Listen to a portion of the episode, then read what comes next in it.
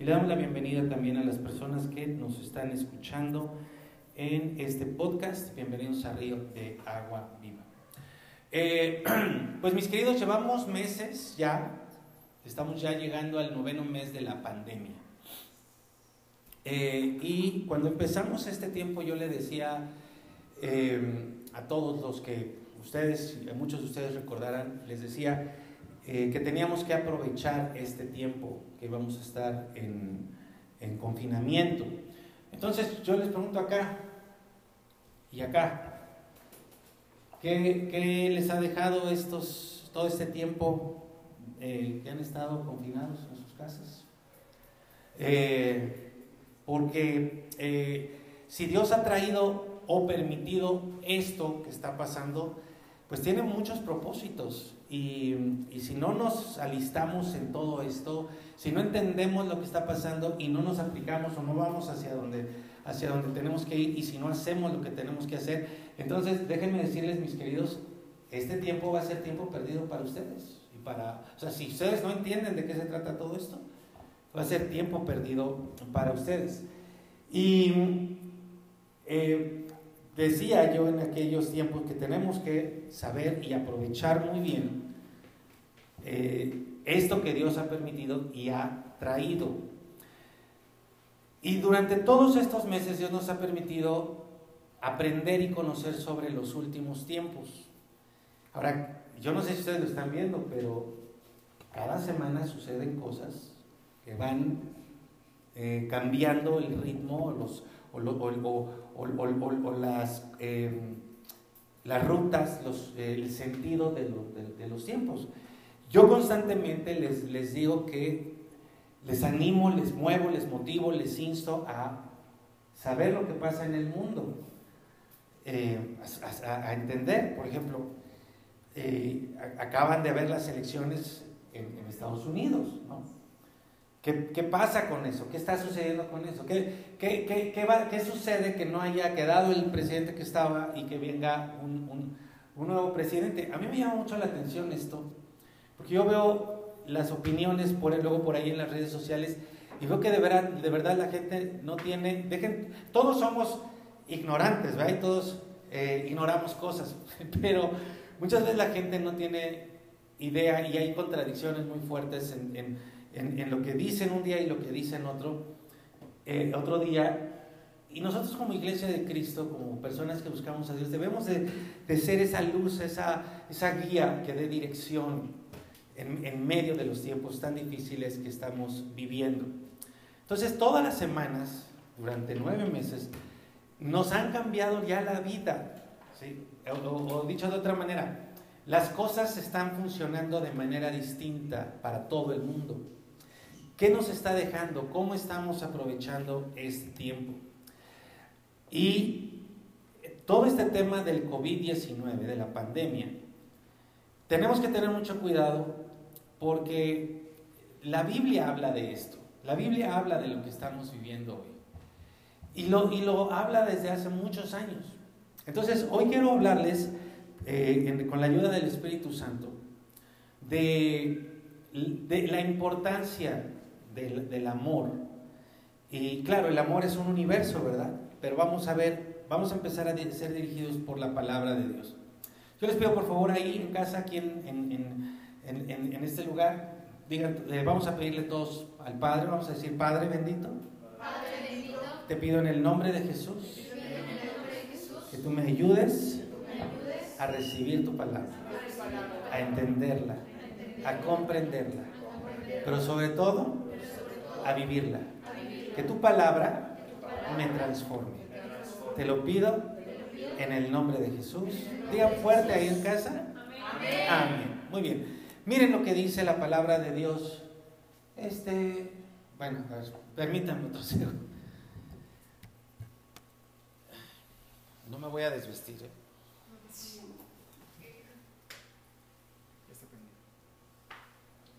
Permítanme aquí en el podcast, es que eh, estábamos teniendo un problema de técnico con los micrófonos y lo que estoy haciendo en este momento es cambiar de micrófono. Muchas gracias, mi querido Esdras. Andaba aquí muy apurado arreglando el micrófono, ya quedó, entonces vamos a honrar su esfuerzo.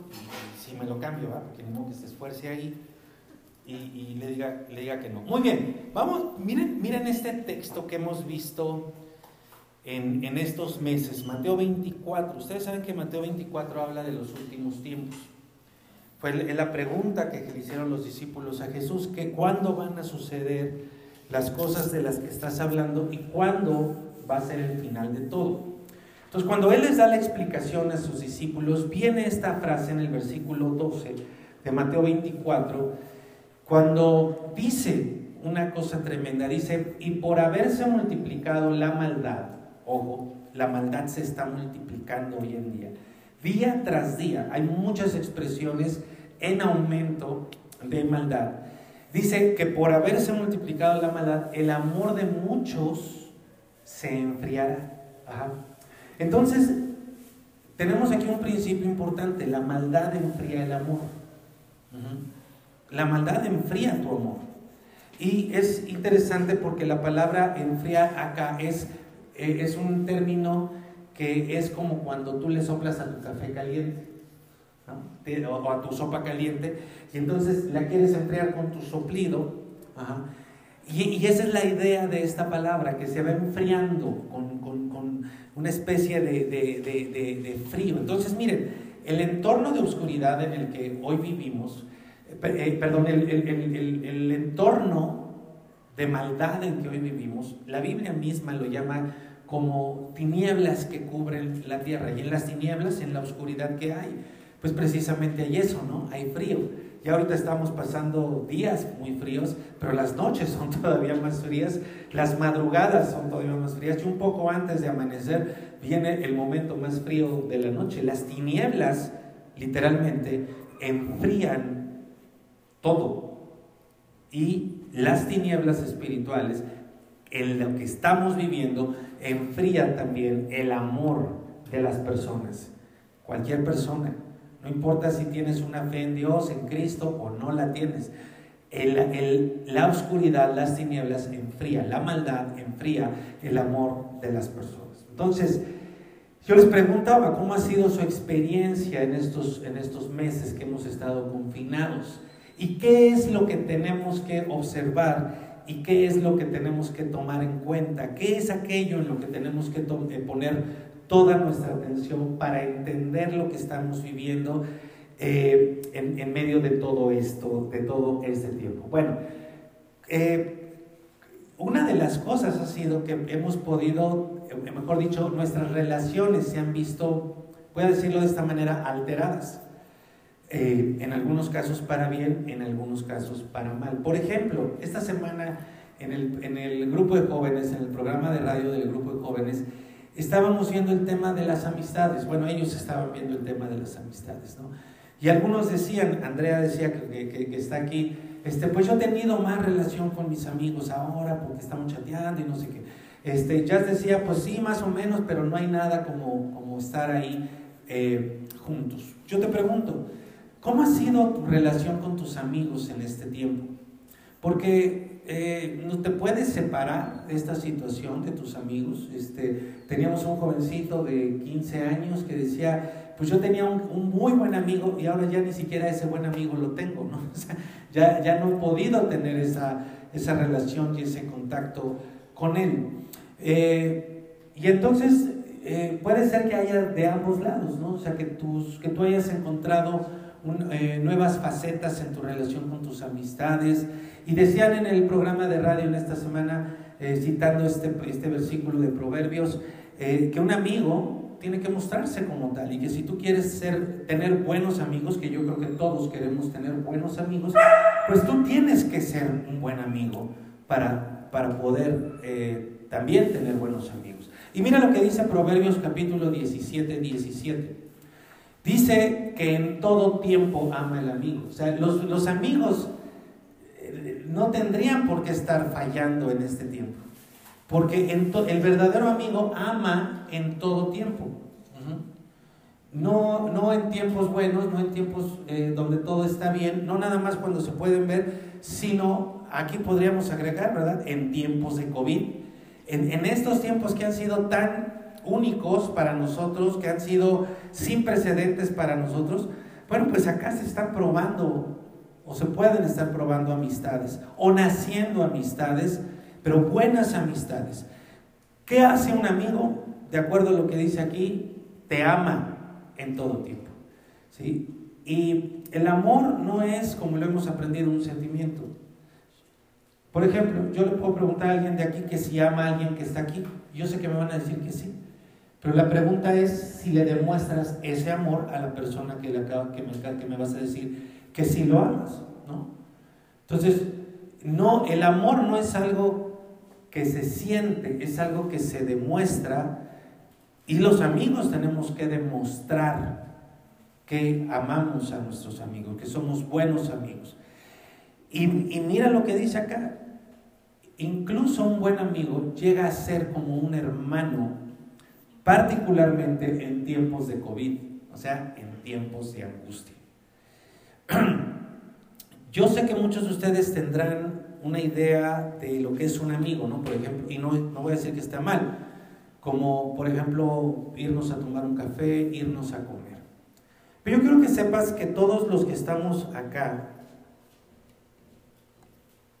no sé si ellos le han dado, si, si ellos han tenido si los que están aquí han tenido esto en su mente. No lo sé, pero yo sí.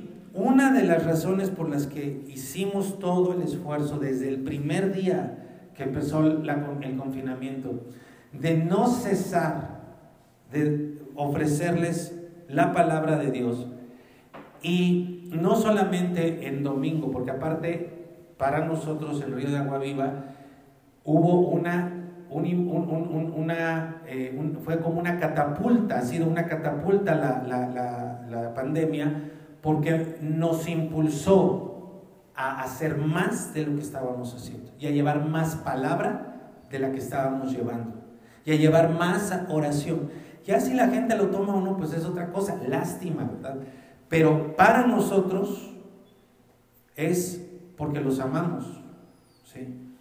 Y eso ha sido un impulso, porque queremos mostrarles nuestra amistad, queremos mostrarnos como amigos, no dejándolos solos en medio de la angustia. Para mí, esta es una de las mejores formas, porque lo dice la Biblia, de mostrar mi amistad hacia ustedes. Y quiero decirles, varios de ustedes han ido a mi casa, hemos abierto las puertas de la casa al principio, al medio, al final, llámenos irresponsables si ustedes quieren. Pero para nosotros era, ha sido muy importante. Yo sé que varios de ustedes también se han, se han visto, han estado ahí juntos, eh, han, se han buscado, han querido estar ahí cercanos, porque nada de esto es, es, es eh, eh, normal en el sentido de que esto no, no es lo que, lo que tendríamos que estar viviendo. ¿Cómo están tus amistades? A lo mejor has hecho buenos amigos, no, pero es un buen tiempo para mostrarte como amigo. Déjame decirte, acá al menos tres jóvenes, que están aquí tengo a dos, hicieron el compromiso de mostrarse como amigos. Así que algunos de ustedes de, de la iglesia y de los jóvenes de Río, esperen en estos días llamadas de aquí de por lo menos dos personas que este jueves dijeron, nos comprometemos a dar el primer paso, a, tener esa disposición a ser amigos. Sigue ese ejemplo, sigan ese ejemplo. Muéstrense como amigos porque el verdadero amigo ama en todo tiempo. Ahora, esto también tiene que ver con los matrimonios. Yo he escuchado y yo les decía a muchas personas al principio de la pandemia, este es un tiempo para que aproveches y arregles los problemas que tienes en tu matrimonio. ¿Por qué? Porque vas a estar ahí metido 24 horas al día con tu esposo y con tu esposa. Y entonces, no sé, te pregunto cómo te ha ido en tu matrimonio en estos nueve meses de pandemia. Nueve meses, es, un, es todo un embarazo, es para que nazca un nuevo amor en tu matrimonio. Eh, y arregles las dificultades que has estado teniendo ahí. Pero una de las cosas que tienen que suceder en, los matrimonios, aprovechando este tiempo de pandemia, es que se, se ponga orden en tu matrimonio. Y cuando hablo de orden es que el hombre ocupe su lugar y que la mujer ocupe su lugar. Porque cuando un hombre ocupa su lugar, le está diciendo a su mujer que la ama y la está amando con acciones concretas. Y cuando una mujer ocupa el lugar que le toca, también está mostrándole a su esposo que lo ama. Miren lo que dice Efesios capítulo 5, versículo 22.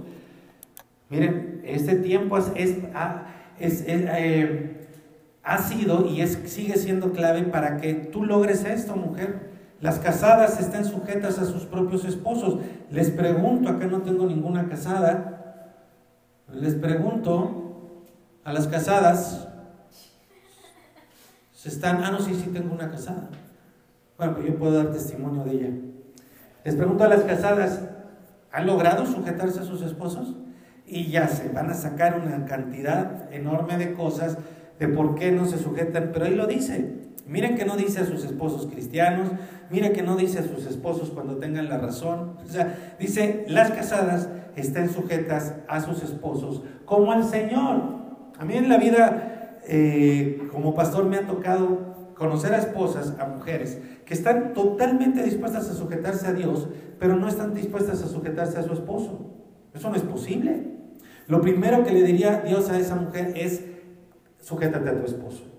¿Quieres sujetarte a mí? Sujétate a tu esposo. Es como, como la persona que dice, yo no voy a, cuando yo voy a la iglesia, o eh, este, no, esa no. Es, como la persona que dice, eh, yo no me sujeto a hombre alguno, yo me sujeto a Dios. Yo no me sujeto a, ninguna autoridad humana. Yo solo me sujeto a Dios. Bueno, si, va a hacer eso, y va, esa persona va con Dios y le dice, Señor, yo solo me sujeto a ti, Dios diría, muy bien, y lo primero que te ordeno es que te sujetes a una autoridad que yo haya puesto sobre ti. Sería lo primero que diría Dios. Entonces, para las mujeres, les pregunto, ¿se están empezando a sujetar a su esposo? Como a Cristo, como al Señor, dice el 23, porque el esposo, a esposos, pongan atención, mujeres, pongan atención, esto es lo que tendría que estar sucediendo en tu casa que tu esposo sea la cabeza de la esposa, como Cristo es cabeza de la iglesia. Jamás la iglesia va a poder estar por encima de Cristo. Así, la mujer jamás va a poder estar como cabeza de su marido, aunque lo intente. Ahora, ¿qué tiene que hacer el esposo? Mira lo que dice el 25. Dice, esposos amen a sus esposas. No como, no como Pedro Infante amó a la chorreada, no, no, como, no como el galán de telenovela a este, María Mercedes, o, sea, no sé, la que, la que se te ocurra, no como, no como el de las sombras con este, a, la, a la sombreada, o sea, no sé qué modelo tengas, pero ningún modelo humano te, te ayuda a ti a amar a tu esposa, solamente uno y no es humano, es divino, es como Cristo, ¿ya leíste? Como Cristo amó a la iglesia y se entregó a sí mismo por ella. Les pregunto, esposos, ¿se están entregando ya a sus esposas? ¿Están entregándose en cuerpo y alma, además de la quincena o la semana o, la mesada?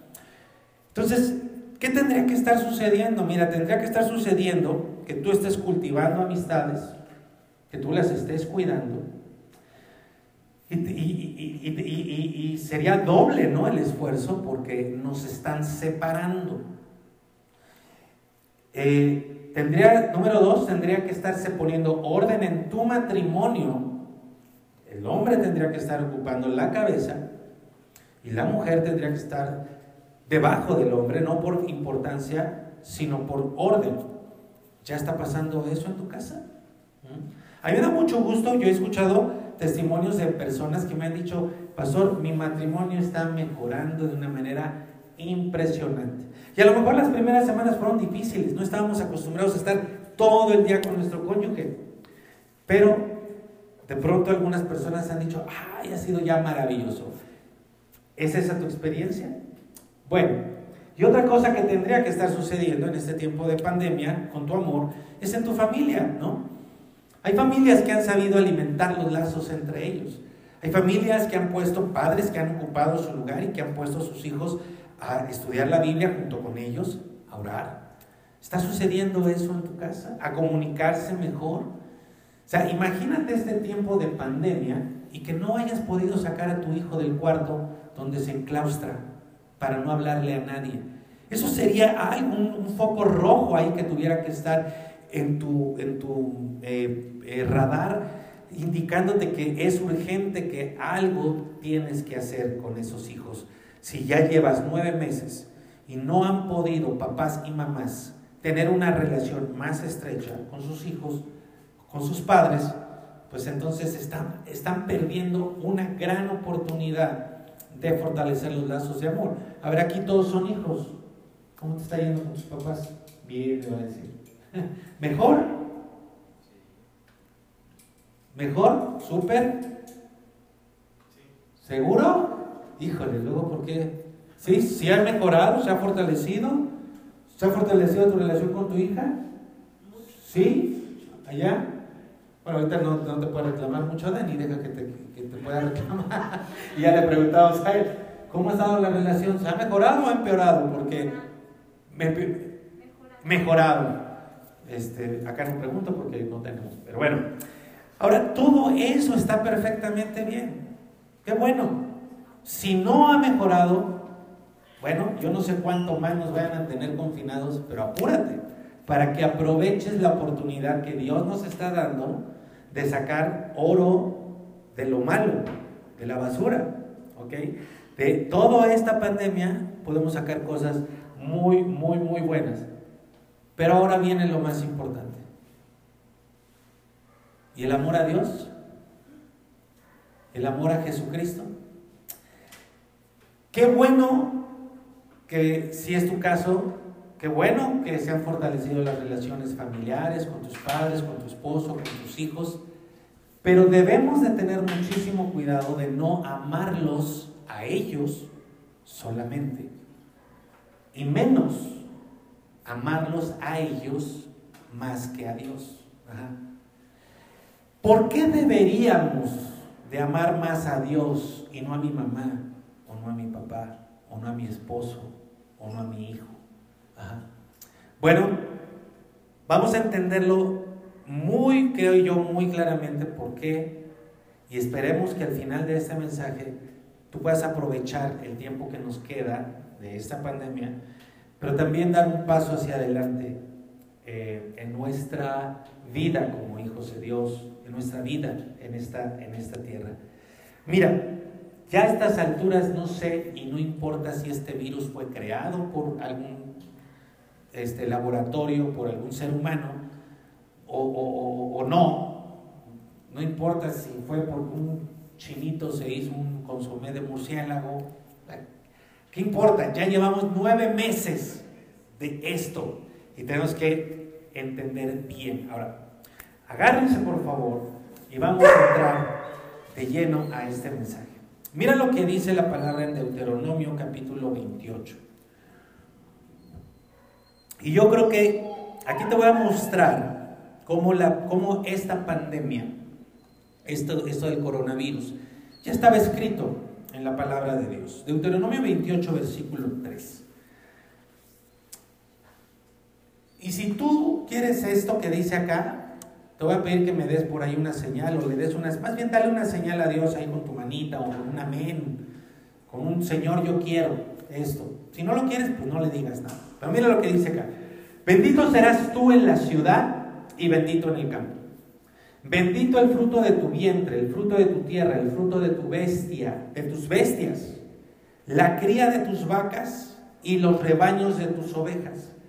Benditas serán tu canasta y tu arteza de amasar, o sea, tus instrumentos de trabajo. Bendito serás tú cuando entres y bendito serás tú cuando salgas. Jehová derrotará a tus enemigos que se levanten contra ti. Por un camino van a venir contra ti, pero por siete caminos, ¡pum!, van a huir de ti. ¿Sí? ¿Lo quieren? ¿Quién no quiere que esto, esto sea? Bueno, yo creo que hasta el ateo ve eso y dice, yo quiero eso, ¿no? ¿Quién lo da? Jehová. Ah, bueno, pues a ver cómo se le hace. Todos queremos esto. Eh, la, bendición es algo que a lo mejor no alcanzamos a comprender del todo, pero es algo que sí queremos del todo. Cada día que nos levantamos, buscamos, salimos a buscar que nos vaya bien. Y no solamente que nos vaya bien, en México diríamos, queremos que nos vaya requete bien, queremos que nos vaya súper, ¿no? Queremos que nos vaya mega bien. Yo creo que tú cuando vas a tu trabajo quieres, quieres eso, quieres que te vaya bien, que tengas éxito, que cuando tengas, salgas a, tu negocio, tu negocio sea el que, el que prospere, sea el que, el que crezca, sea el que le dé más trabajo a las personas, sobre todo ahora, ¿verdad? Que hay que se han quedado tanto sin trabajo. Yo cada día que me levanto, eh, por lo general quiero tener éxito, quiero cumplir con las labores, con las tareas que tengo ese día, quiero eh, eh, tener la palabra exacta, quiero que el río de agua viva crezca, quiero que la palabra que Dios nos da llegue a más personas. O sea, todos queremos que nos vaya bien en esta, en esta, en esta tierra. Eh, yo creo que nadie quiere, se levanta queriendo la maldición. Pero la maldición está presente en la vida. Y la Biblia también habla de la maldición. Mira lo que dice Deuteronomio capítulo 28. Ahí mismo. Eh, ¿Sabes qué? Eh, me, me Ah, déjame nada más leerte, pensé que me había equivocado, pero no. Voy a regresar al versículo 1 antes de hablar de la maldición. Si tú quieres todas estas bendiciones, déjame decirte que lo que la Biblia dice es que no tienes que ir por ellas. O sea, lo que, lo que la Biblia dice sobre las bendiciones es que tú no tienes que salir a buscarlas. De hecho, déjame decirte algo. Si tú sales a buscar la bendición, lo más probable es que no la encuentres. Pero, pero más grave todavía, cuando la bendición te busque a ti, no te va a encontrar porque tú saliste a buscarla. ¿Me explico? Porque la bendición, todas las bendiciones que ahorita acaban ustedes de escuchar, no, se, no, no vas tú a obtenerlas. Mira lo que dice el versículo 1. Dice, acontecerá, sucederá, pasará, será un hecho, se realizará. Que si tú oyes atentamente la voz de Jehová tu Dios, para guardar y poner por obra, ¿qué dice ahí? Todos. ¿Otra vez qué dice ahí? Todos. Todos sus mandamientos. Entonces, a ver, diga, diga por favor conmigo, oír, oír guardar, guardar, poner por obra. Entonces, mira, dice, si tú oyes atentamente, guardas y pones por obra todos sus mandamientos que yo te prescribo hoy, también Jehová tu Dios te exaltará en, sobre todas las naciones de la tierra. Ahora mira lo que dice el 2.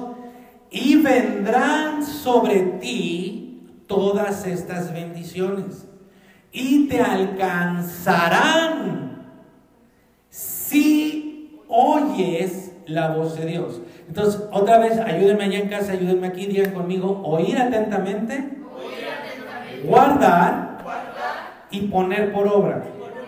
Entonces, tú no tienes que salir a buscar las bendiciones, porque incluso si tú sales, la bendición puede llegar a buscarte y no encontrarte.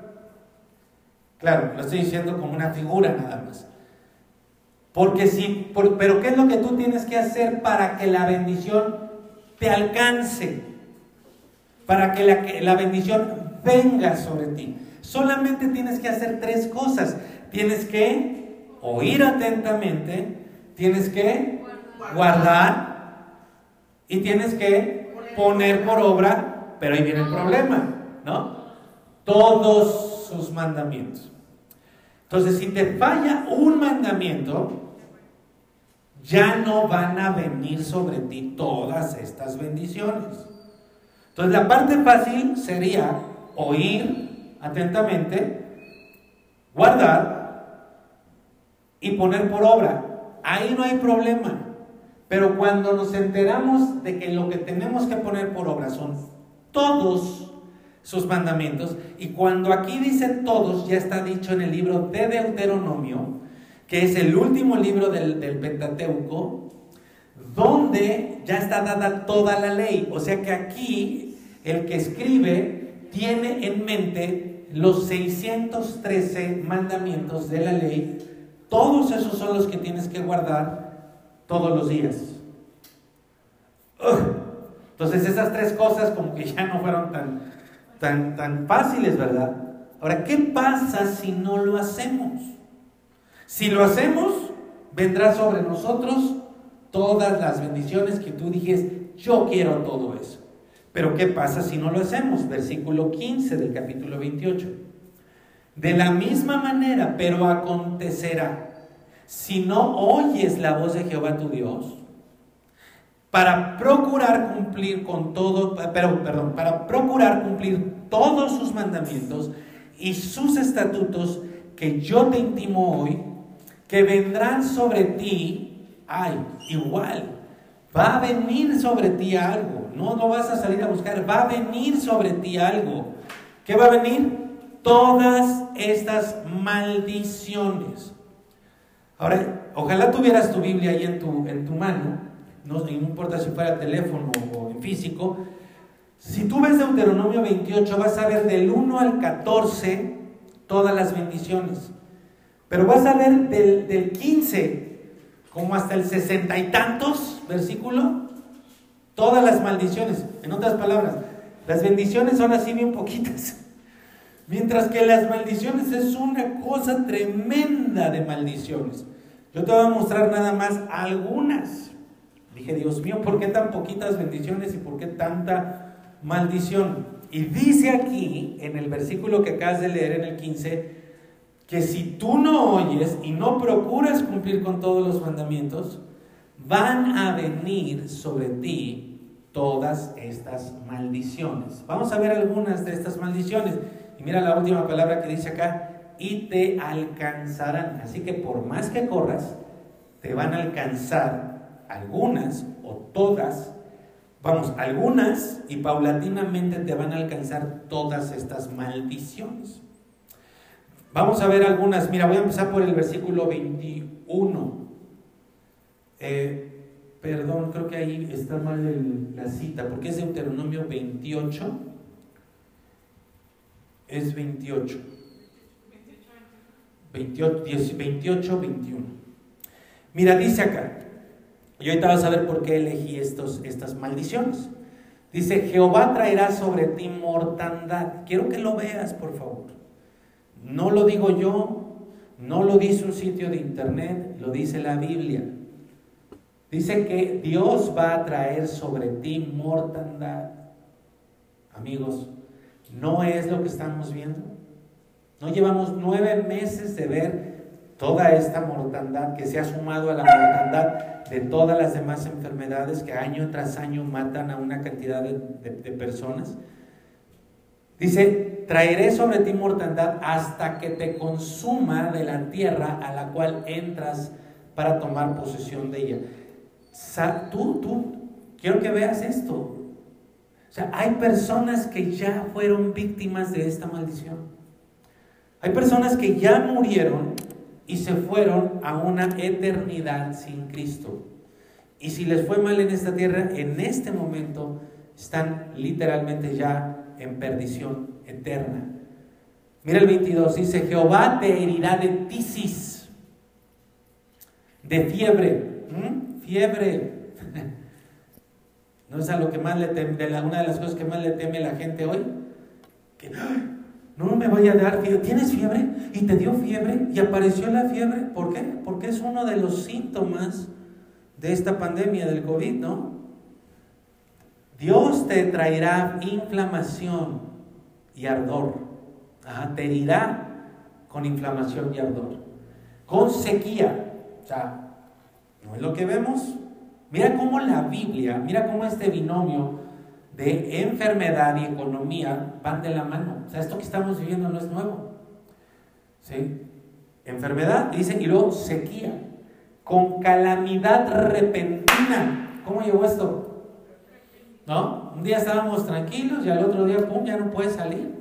Ya no puedes ir a trabajar, ya no puedes ir acá, ya, ya se murió fulano. oye, pero si tenía quien se ya se murió.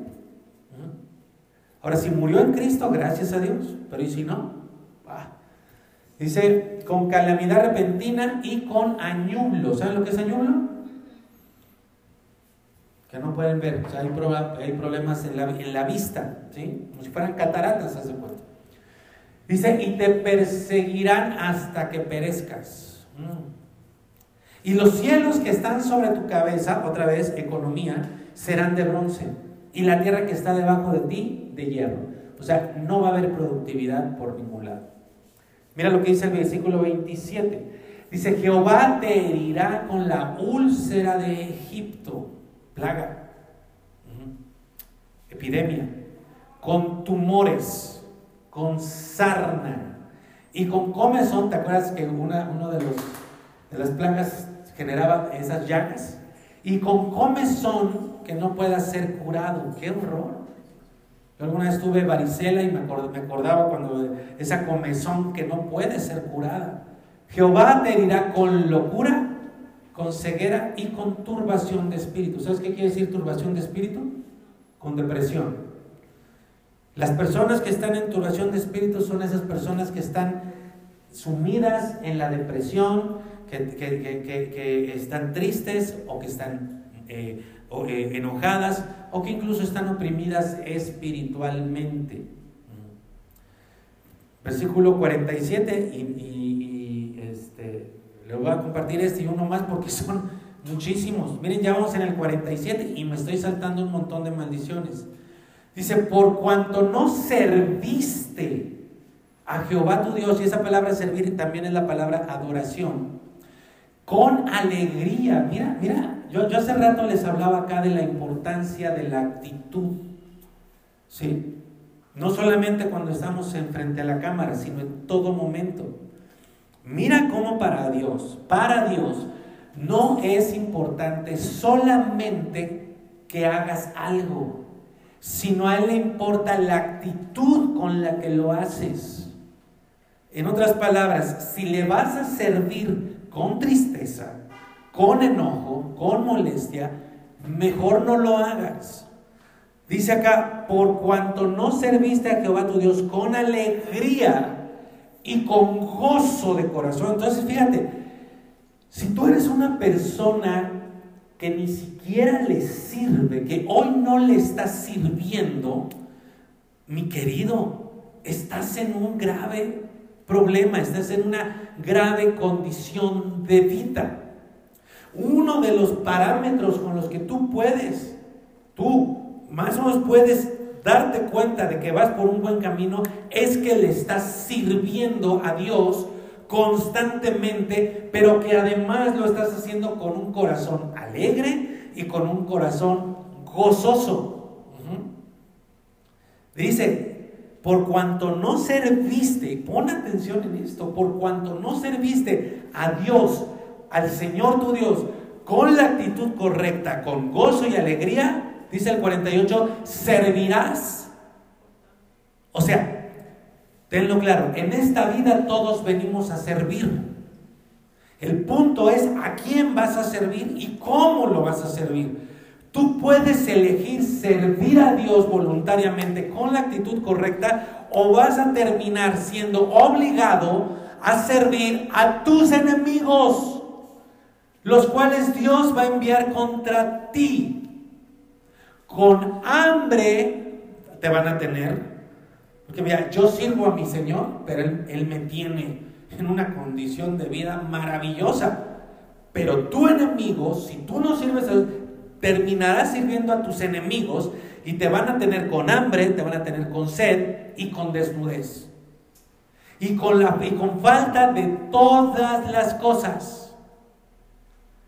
condición de vida actual de montón de miles, seguramente millones de personas en todo el mundo.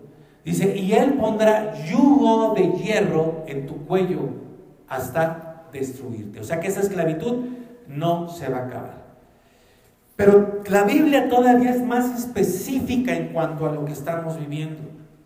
La Biblia es, tan específica sobre esta pandemia que da de verdad eh, temor acercarnos a la palabra de Dios, un temor que produce, debe de producir honra y respeto. ¿Sí? No, no, no que salgamos corriendo. Ahí mismo en el capítulo 28, versículo 58, ya hacia la parte final, vuelve a decir, si no cuidas, si no es importante para ti, si tú no lo pones en un lugar eh, eh, predominante, el, el, poner por obra todas las palabras de esta ley, 613 mandamientos escritas en este libro, temiendo su nombre glorioso y temible, Jehová tu Dios. cuidado con usar el nombre del Señor. Entonces Jehová, ojo, aumentará maravillosamente tus plagas. A mí me da mucha risa porque estamos con todo esto del COVID y que no sé qué, ya llevamos meses y de pronto ya salió otro virus. Y que ya salió otro. Y van a salir muchos. Porque miran lo que dice la Biblia. Aumentará grandemente o aumentará maravillosamente las plagas que están aquí en la tierra y las plagas a tu descendencia. Estaba enterando por ahí que, que ya salió una película del, o una serie del COVID ¿Alguien me está diciendo? Va a salir. Y que en esa película o en esa serie la pandemia que estamos viendo dura cuatro años.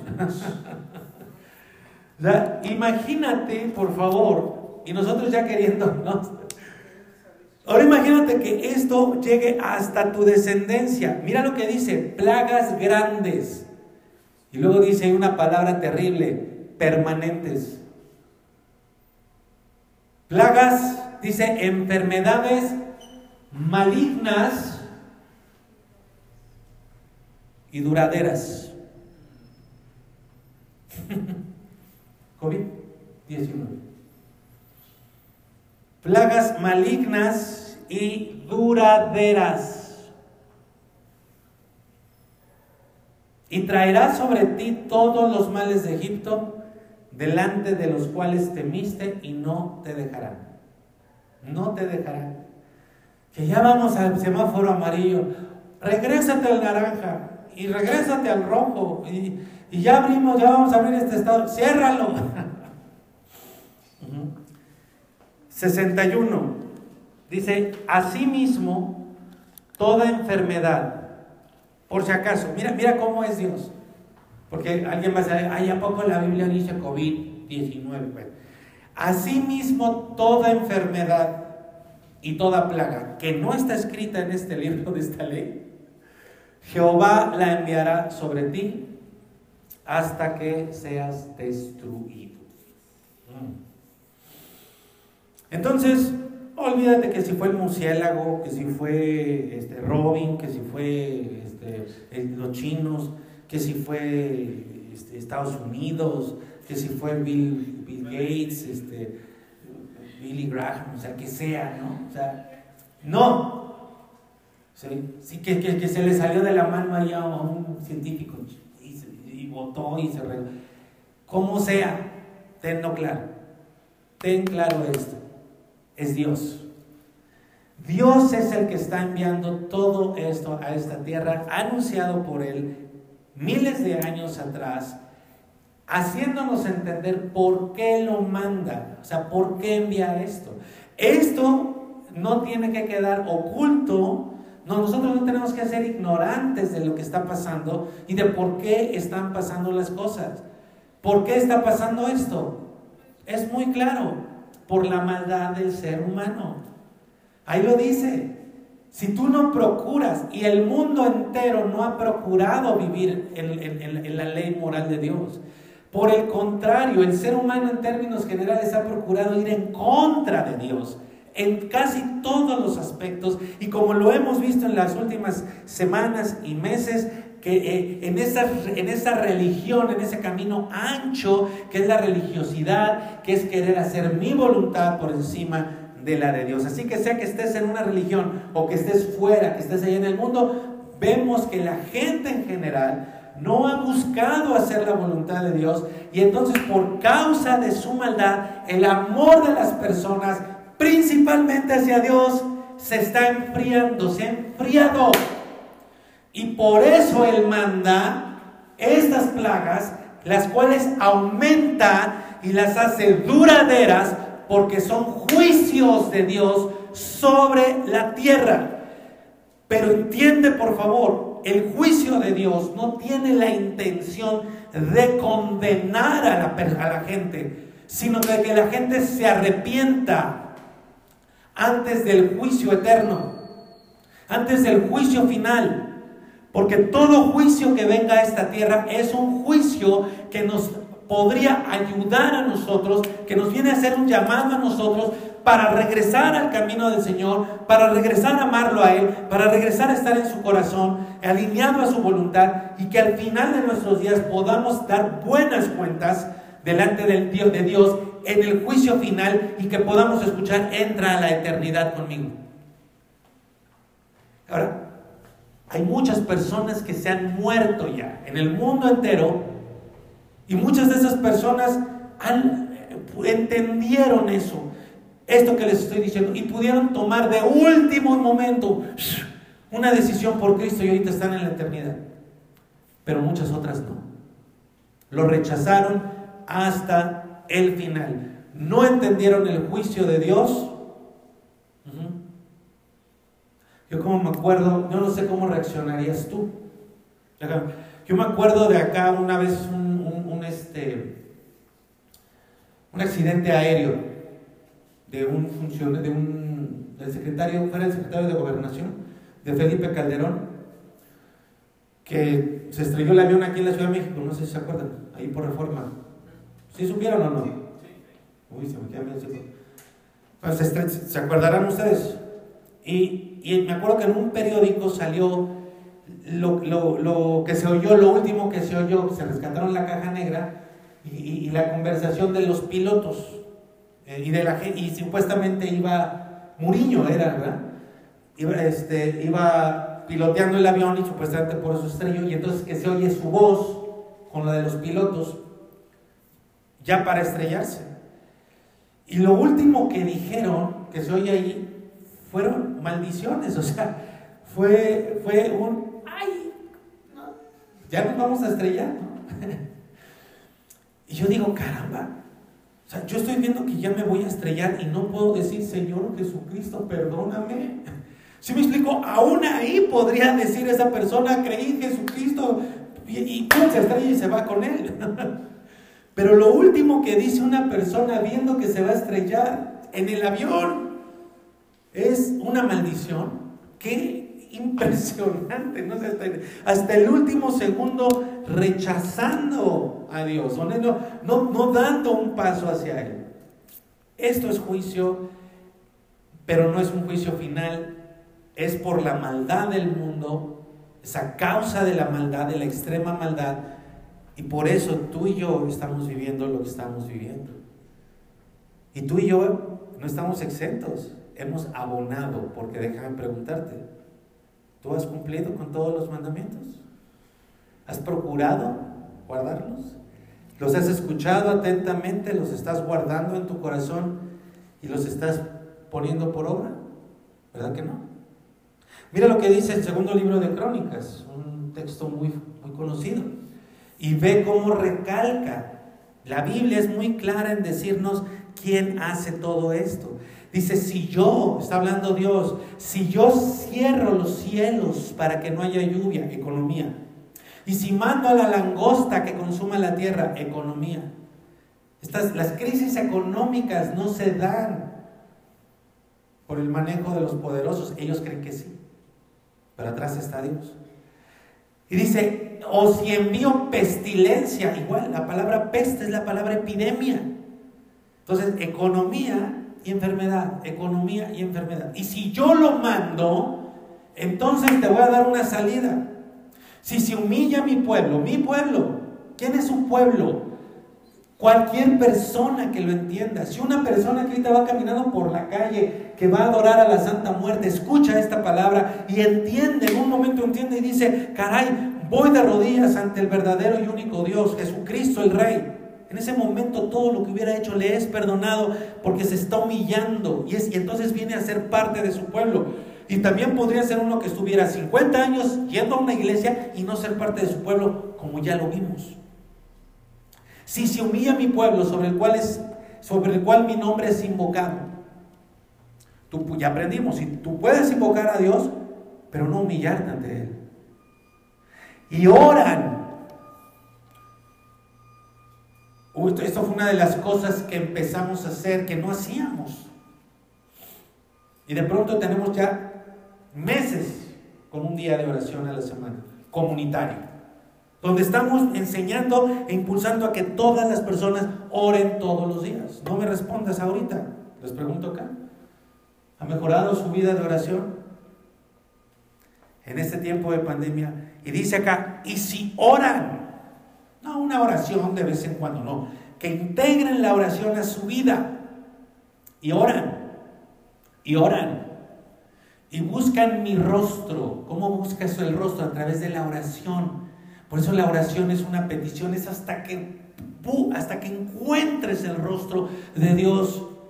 Si no, tu oración no va a pasar de ser como una oración de los alimentos. Padre, gracias este, por estos alimentos. Amén. Punto. Ya. Eh, ahí, no, ahí no estás encontrando el rostro de Dios.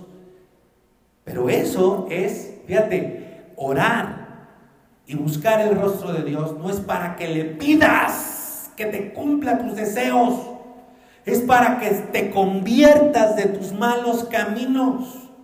Tus oraciones tienen que ser, Padre, ayúdame a regresar a ti, ayúdame a estar en tu voluntad, quiero dejar ya de hacer esas cosas y estar en, en tus caminos.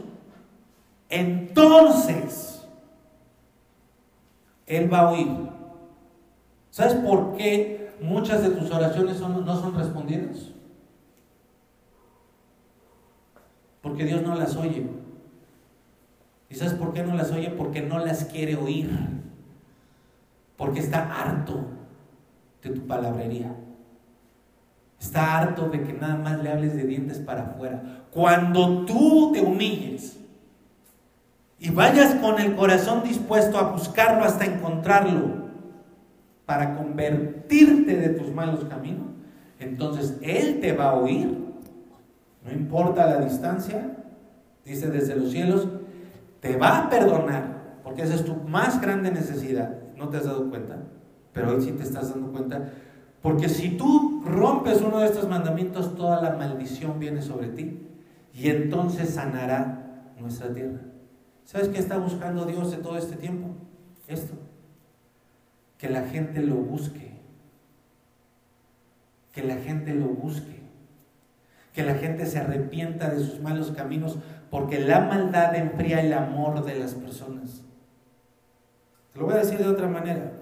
Si tú no has buscado a tus amigos, si tú no te has mostrado como amigo, tu amor por tus amigos, tu amor, tu amor para tus amigos está, está frío. ¿Y sabes por qué está frío tu amor por tus amigos?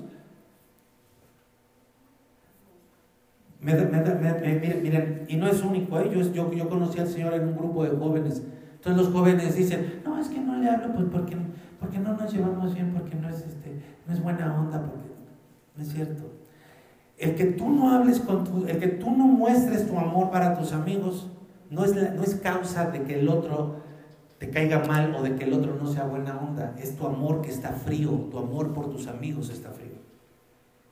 Si tú no estás amando hoy a tu esposa es porque tu amor se enfrió por causa de la maldad de tus acciones, de tus pensamientos. La causa de que el amor se enfríe es la maldad. Si tú hoy no estás amando más a tus padres es porque es por, es por tu maldad como hijo. Y si tú no estás amando hoy a Dios, es por tu pecado, por tu maldad. Y quiero que veas que allá en Egipto fue la plaga sobre una nación. Hoy es sobre todas las naciones. Lo que hoy estamos viviendo es la, es la plaga extendida por a toda la tierra, ¿sí? Eh, eh, permanente, hecha, hecha duradera, como lo estábamos leyendo. Entonces quiero que entiendas bien que, hay algunas cosas falsas que descubrir, algunas estrategias satánicas en medio de todo esto. Todo eso cabe, pero detrás de todo esto es Dios. Dios usando aún, porque Dios usa al diablo y Dios usa a, los, a, las huestes angelicales de maldad. Y usa la obra de ellos para llevar a cabo los planes de Dios. Sea lo que sea, Dios está atrás de todo esto. Y esto que está pasando, iglesia, es un llamado para el mundo entero y aún para la iglesia de Cristo, un llamado muy fuerte de atención para que regresemos, para que volvamos a Dios, para que regresemos a sus pies. Primero empezó con una epidemia, ¿no? Que ahora ya es una pandemia. Y esto es, dice la Biblia, es una maldición. Dice, enviaré la peste y te alcanzará. Y esta es una pandemia, es una epidemia, es una peste que ya nos alcanzó, que ya alcanzó a muchos. Muchos ya se enfermaron, muchos ya sus economías eh, eh, se fueron al, a pico. Pero también te puede alcanzar a ti. También te puede alcanzar a ti. Te puede alcanzar a ti. Te puede alcanzar la enfermedad y te puede alcanzar la quiebra económica. No creas que porque no ha sucedido, no te va a suceder nunca. Porque ahí lo dice. Y no es que te quiero meter miedo, al contrario, te quiero meter confianza y fe. es lo que quiero hacer. Ajá. Entonces, mira, nosotros vivimos en una situación muy alterada, de maldición, lo estamos viviendo y lo estamos viendo diariamente. No lo van a decir así en la tele, ¿verdad? Pero imagínate, es, lo que dicen los noticieros, que salga, que salga el noticiero y diga, les vamos a decir cuáles son las maldiciones de hoy. Seria realidad. Eh, tantas mujeres han muerto en México. Las mataron por ser mujeres. Les llaman noticias. Son maldiciones. Tantos niños desaparecidos. Son maldiciones. Y ahora se, infectaron tantas personas. Tendrían que decir, y ahora en las maldiciones de salud, en la sección de maldiciones de salud, les vamos a decir cuáles maldiciones están sucediendo hoy. Y ahora vamos a la sección de las maldiciones en la economía. Y tendría que describir todo lo que está pasando. Lo que estamos viendo son maldiciones. Ahora, describir lo que está diciendo no es una posición pesimista. No es que yo les venga aquí a decir algo que no está sucediendo. Solamente que lo tenemos que considerar, ponerlo sobre la mesa. Y es precisamente lo que estoy haciendo. ¿Por qué? ¿Por qué, pastor? ¿Por qué nos dices ¿Por qué, por, qué estás, ¿Por qué nos vienes a decir también aquí en domingo lo que escuchamos todos los días o lo que vemos todos los días en las redes sociales? Porque yo no me voy a quedar ahí. Yo no soy un comentarista de noticias que te va a decir lo que está pasando, nada más. Yo te voy a decir por qué está pasando. No yo, Dios, la palabra, yo soy un portador.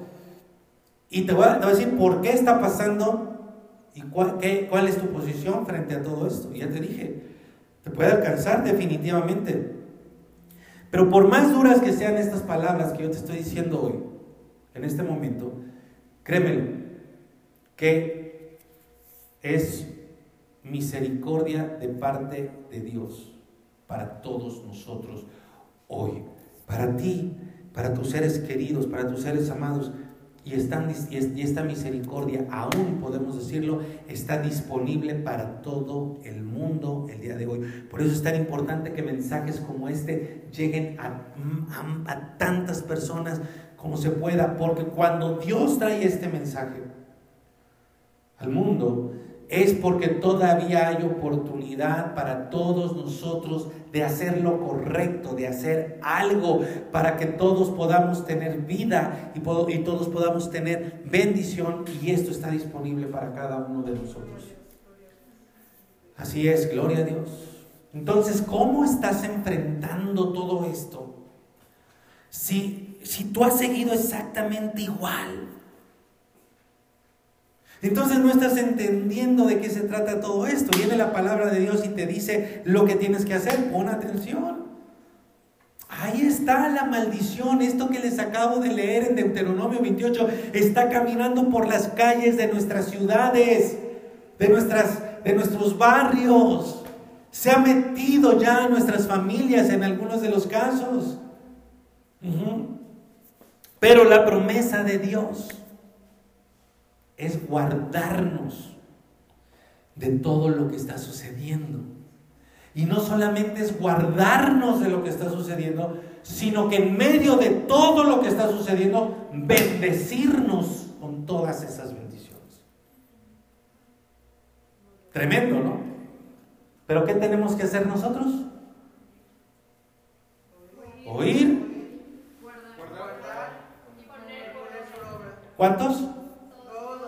Mira lo que dice acá Deuteronomio 28, 3, mira, fíjate.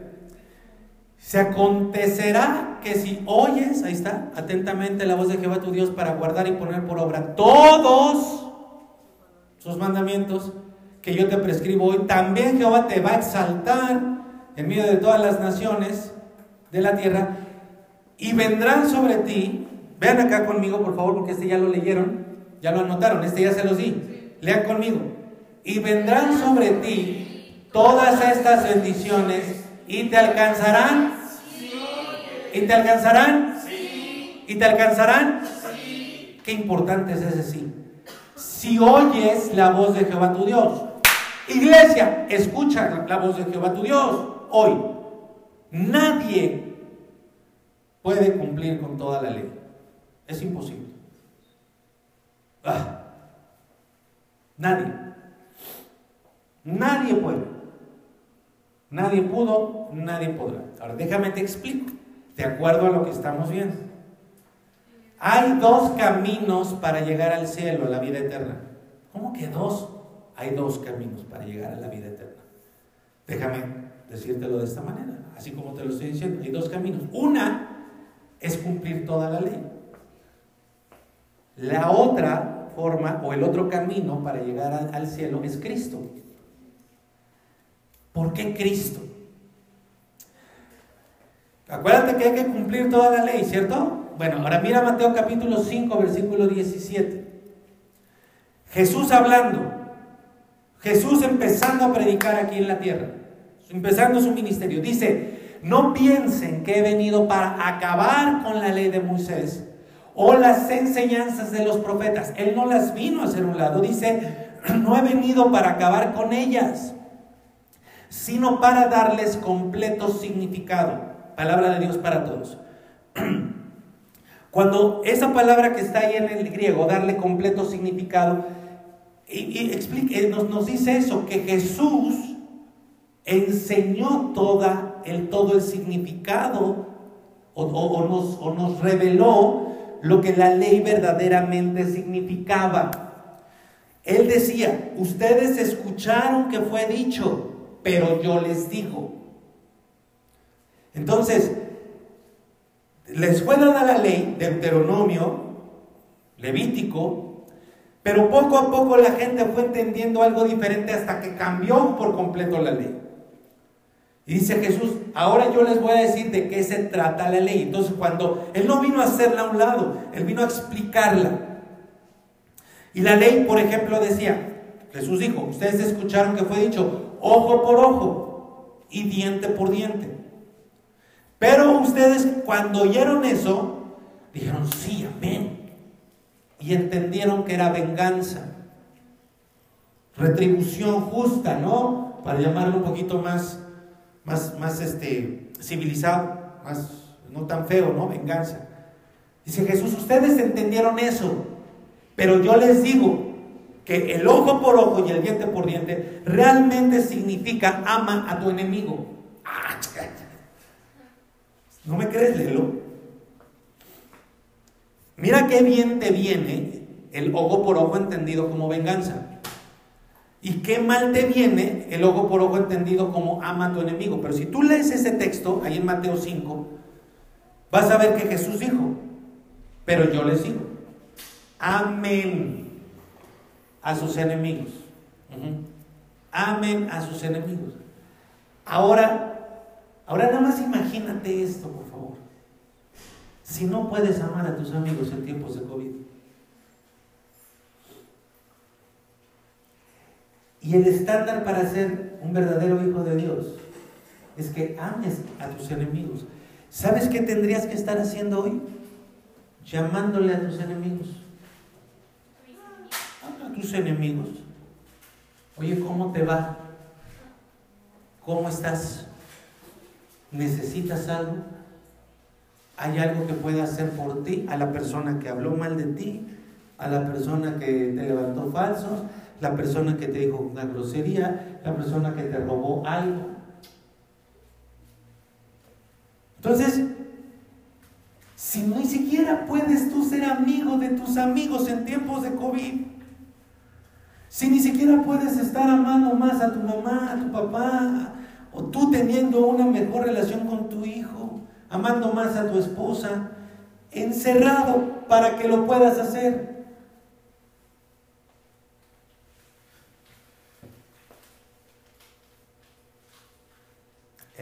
la maldad enfría el amor. ¿Por qué no le hablas a tu enemigo? ¿Por qué no le hablas a tu enemigo? Por orgullo. Pero ¿por qué no le hablas a tu amigo? Por orgullo. ¿Por qué no le hablas al que te hizo algo? Ojo por ojo y diente por diente, ¿no? Pero ¿por qué no le hablas al que no te ha hecho nada malo y que sí te ha hecho cosas buenas? Ahora déjame mostrarte la otra parte, el otro significado de este versículo 17. No piensen que he venido para abrogar, esto en Reina Valera, la ley o los profetas. No he venido para abrogar, sino para cumplir. La palabra abrogar significa derribar o cancelar. Jesús dijo, yo no vengo a, decirles que el Antiguo Testamento hay que eliminarlo. ¿eh? No, no, no, no. No lo vengo a cancelar. Y la palabra cumplir, Él dijo, yo voy a cumplir los 613 mandamientos. Y voy a cumplir el mandamiento que Dios le dio a Adán y a Eva. Yo le voy a cumplir, voy a cumplir todos los mandamientos, todo el tiempo. La palabra cumplir significa satisfacer.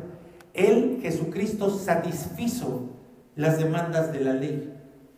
Él, como sabemos, no cometió un solo pecado nunca. Nosotros todos, él ni uno. Nosotros cumplimos unos cuantos a veces y la mayoría de las veces no los cumplimos, como te lo acabo de demostrar. Y por eso no podemos aprovechar las oportunidades que Dios nos está dando, que nos protege, nos guarda. Pero entonces si no las aprovechamos, esa oportunidad se va a acabar y entonces la maldición te va a alcanzar porque ni siquiera estás procurando, no has entendido o, entendiendo no has querido. Nosotros todos, él ninguno. O él cumplió todos, nosotros ninguno. Vela, vela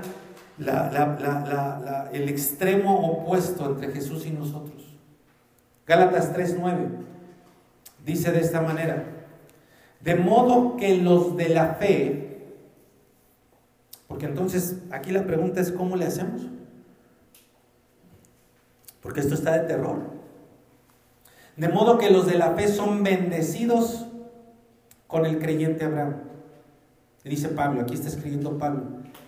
¿No entiendes eso? No importa, mira lo que dice Dios. Dice, porque todos los que dependen de las obras de la ley están bajo maldición. Te lo voy a traducir, creo yo, de una manera muy sencilla que la vas a entender. Si tú eres una de las personas que vive bajo el sistema de méritos, que tú esperes que la vida, porque hay personas que esperan que la vida, bueno, si tú esperas que la vida o Dios te dé porque tú te mereces, entonces tú estás bajo maldición. Porque como te lo acabo de demostrar, nosotros no cumplimos con los mandamientos. El único que lo merece es Jesucristo, porque Él, fue, Él cumplió con todos los mandamientos siempre, tú no, ni yo. Es imposible. Entonces, si tú quieres vivir de acuerdo a la ley, estás bajo maldición. Porque si dices, es que hice esto bueno, esto también lo hice bueno, dame lo que me merezco por estas tres cosas buenas que hice esta semana. Dios dice, ¿seguro? Y tú le dices, claro que sí, porque me las merezco. Entonces Dios te dice, ok, te voy a dar la recompensa, el bien que te mereces por estas tres cosas que hiciste, pero te voy a dar también la recompensa, lo que te mereces por las 825 cosas que no hiciste. Bien. Para que sea justo. Estás bajo maldición. Pues escrito está, maldito todo aquel que no permaneciere, como ya lo vimos, en todas las cosas escritas en el libro de esta ley. Ve cómo lo que dice Moisés en Deuteronomio lo ratifica Pablo en el Nuevo Testamento en su carta a los Gálatas. En otras palabras, mis queridos, cuando Pablo escribe esta carta, está teniendo en mente Deuteronomio 28, como nosotros lo vimos. Por lo tanto, yo te decía, hay dos caminos para llegar al cielo, pero en realidad no. Se descarta la ley. No podemos llegar al cielo por medio de la ley. Entonces, entre la ley y Cristo, solo nos queda Cristo, ¿sí? Porque nadie puede cumplir toda la ley totalmente. Anótalo. aquí están algunas personas anotándolo. Anótalo. Te valdría bien que lo anotaras.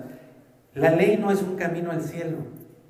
La ley es un camino a la maldición. ¿Cómo así? La ley no es un camino al cielo, la ley es un camino a la maldición. Te va a llevar, si tú intentas caminar por la ley, cumpliendo todo lo que ahí dice, vas a terminar en maldición. La ley es como un espejo de esos de, camerino. Este, es un espejo como ese que quiere mi mujer, ¿no? Así de, cuerpo entero, este, circular o cilíndrico, con cientos de focos por todos lados para ver todo, ¿no? Bueno, así es la ley. La ley es un espejo cilíndrico que te muestra todo lo malo que hay en ti. Y por cierto, ve que Jesús no, no desechó la ley.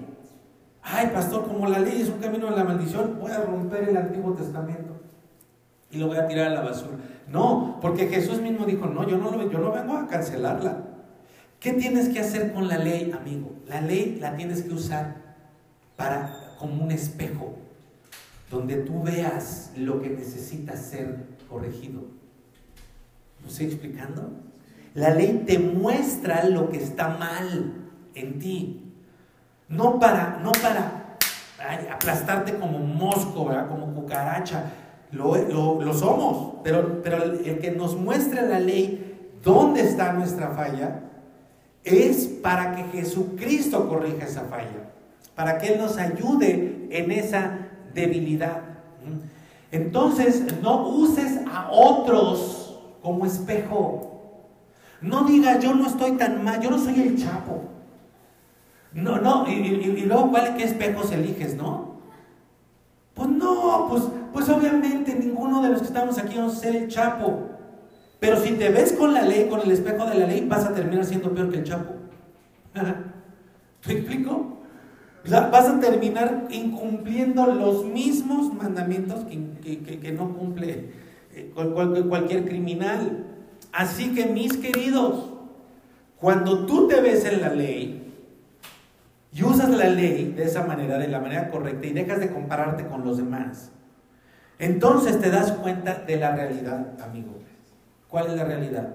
Estás bajo maldición y yo también. Esa es la verdad. Esa es la cruda realidad. Estás bajo maldición.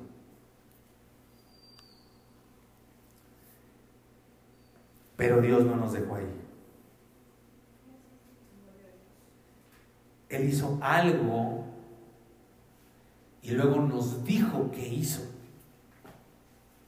Por eso, a lo que hizo y que se haya tomado la, molestia de hacerlo y luego de anunciárnoslo, eso, por eso es una buena noticia. Porque nuestra realidad de vida es una malísima noticia. Lo hizo, hizo algo para que no nos quedáramos en maldición. Y entonces luego nos los anuncia y nos los deja por escrito. Gálatas capítulo 3, versículo 13 dice lo que hizo. ¿Qué hizo? Cristo nos redimió. ¿Nos redimió de qué? La palabra redimir es rescate por pago. O sea, es, es como si nos hubieran tenido secuestrados. Y nuestro secuestrador pide un rescate. Un rescate impagable que solamente una persona lo puede pagar, Cristo. ¿Qué pidió el secuestrador de nuestras vidas? La vida de Dios. Vida por vida, dijo. Y entonces Cristo pagó para rescatarnos, eso quiere decir redimir. ¿De dónde? De la maldición de la ley. De, por eso yo entendí, dije, Dios mío, ahora entiendo por qué en Deuteronomio 28 hay solo 14 versículos para las bendiciones pero sesenta y tantos versículos para las maldiciones. ¿Por qué? Porque tenemos que tener claro de qué nos rescata Dios. Tenemos que entender de toda, de toda, de todo el universo de maldición en el que estamos metidos por haber rechazado a Dios por habernos enfocado solamente en nuestro aquí y en nuestra ahora, en qué vamos a comer, en qué vamos a beber, y cada vez que nos vienen a hablar de Dios lo rechazamos, lo rechazamos. es maldición. Maldición, aunque tenga una casa, aunque tenga un auto, aunque tenga un trabajo, la gente está bajo maldición. Miles de personas, bueno, no, ya millones de personas en este momento a causa de esta pandemia un día tenían todo y al otro día estaban muertas. Se enfocaron todas sus vidas en el aquí y ahora y perdieron absolutamente todo. Cristo nos redimió de la maldición de la ley, hecho por nosotros maldición, porque está escrito. Esto es tremendo y quiera el Espíritu Santo que te lo revele. Maldito, maldito todo aquel que es colgado en un madero, para que en Cristo Jesús la bendición de Abraham alcanzara, ya viste cómo es el mismo lenguaje, alcance a nosotros los gentiles, a fin de que por la fe recibiéramos la promesa del Espíritu. Entonces Él nos compró con su sangre preciosa y nos sacó fuera de la maldición, de la condición de la maldición de la ley. ¿Con qué nos compró? Con su sangre. Pero hay algo más. Entendamos espiritualmente esto. Él, Jesucristo, cumplió, o sea, satisfizo todas las exigencias de la ley. Haz esto, haz esto, no hagas esto, no hagas todo. No quebrantó una sola, nunca. Siempre cumplió con toda la ley. Él, por lo tanto, ojo, Jesús, por tanto, nunca estuvo en una condición de maldición. ¿De acuerdo? Él nunca estuvo en una condición de maldición, pero fue más allá. Él se hizo maldición. ¿Cómo es esto? Mira, dice aquí que el que era colgado en un madero no es que estuviera en maldición, sino que el que era colgado en un madero era maldito. Ella era maldito. ¿Por qué? Porque el que estaba colgado en un madero estaba a minutos, horas tal vez, de morir. No es que estuviera enfermo, que pudieras estar enfermo sería una de las maldiciones que, leemos en la ley. No es que estuviera pobre, no es que, no es que estuviera ahí, híjole, este, mi negocio quebró, no, que sería otra condición de la maldición. Ese hombre que estaba ahí ya estaba más allá de la maldición. Era maldito. Él era maldito. El, ser expuesto en una cruz desnudo ante todas las personas ser comido sus ojos por los cuervos, estar expuesto ahí en esa vergüenza pública, era la descripción gráfica de una persona que ya es maldita. Eso era estar maldito. Y, y, ese, y esa condición, mejor dicho, ese, sí, esa condición era para los criminales, criminales en toda la extensión de la palabra. ¿Por qué? Porque habían roto todos los mandamientos, todos, todas las leyes. Pero en ese último momento de vida ya ni siquiera se consideraba que estuvieran en una condición de maldición, por ejemplo, estar presos. No, ya estaban a punto de morir. Él era ya un maldito. Eso fue lo que hizo Jesús. Él no experimentó la maldición. Él se hizo maldito. Cargó con la maldición que nos correspondía a todos. ¿Sí? Pero además se hizo maldición. ¿Para qué? para que la bendición nos alcance. La buena noticia, o sea, el Evangelio de Jesucristo, es que siendo tú y yo siendo criminales, totalmente incapaces de cumplir con la ley de Dios para que nos llegue bendición y tengamos vida, ni siquiera tenemos que cumplir con todo eso sino que la bendición de Dios, la vida eterna nos va a alcanzar en Cristo Jesús. Pero ¿qué tenemos que hacer nosotros? Todo este mensaje barato, falso, del Evangelio falso es, cree solamente. Cree, y, mira, ahora entiende, entiende la, la jiribilla, cree solamente y tu milagro vendrá. Cree solamente y la bendición vendrá. Cree solamente y la sanidad llegará a tu vida, porque aquí lo dice. Y tú dices, sí, amén, sin hacer nada. Vamos a entender esto. Creer nada más. Porque, pero, claro, sí, creer, pero creer, para muchos de ustedes, muchos de ustedes creen que creer es cerrar los ojitos y como lanzar un pensamiento bondadoso al, al infinito así con su mente. Es eso creer. Esto que acabo de hacer es, creer. Antes de decirles qué es lo que tenemos que hacer, quiero mostrarles algo. Para que lo tengamos bien claro. Uno, una de las maldiciones es lo que hoy estamos viviendo. Dos cosas. Cielos, perdón, peste y cielos cerrados. Deuteronomio 28, 58. Dice, si no cuidas de poner por obra todas las palabras de esta ley que Jehová, que están escritas en este libro, temiendo este nombre glorioso y temible, Jehová tu Dios, entonces Jehová aumentará grandemente, maravillosamente tus plagas y las plagas de tu descendencia, plagas grandes y permanentes. Ahí está, y enfermedades malignas y duraderas. Lo que estamos viviendo hoy en este momento. Entonces, ¿cómo podríamos tú y yo estar seguros en este medio, en este entorno, en esta situación que se está alargando y que no sabes para cuándo va a terminar? cuando llegue la vacuna, no. Y no te estoy diciendo que no hagas la vacuna, porque todo está en control de Dios. Pero así como la Biblia habla de pandemias, y, nos describe exactamente lo que hoy estamos viviendo, la pandemia que hoy estamos viviendo. De la misma manera la Biblia no dice, y espera la vacuna, o espera la medicina de tal o tal o tal. No, te dice qué es lo que tienes que hacer.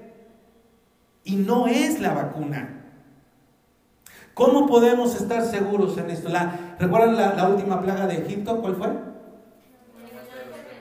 La muerte de los primogénitos. Éxodo capítulo 12, versículo 12. Dice, está hablando Dios por medio de Moisés.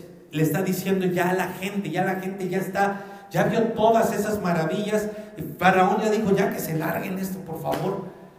Y entonces Dios les dice por medio de Moisés, esa noche yo pasaré por la tierra de Egipto y daré muerte a todos los primogénitos de los hombres y de los animales de Egipto.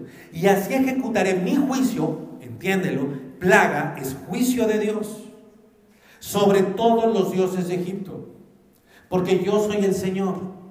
Y entonces mira lo que les dice, la sangre que ustedes, coloca, eh, que ustedes colocarán en los postes y en las puertas, ayúdenme a leer esto por favor, será prueba de que me han obedecido. ¿Ok?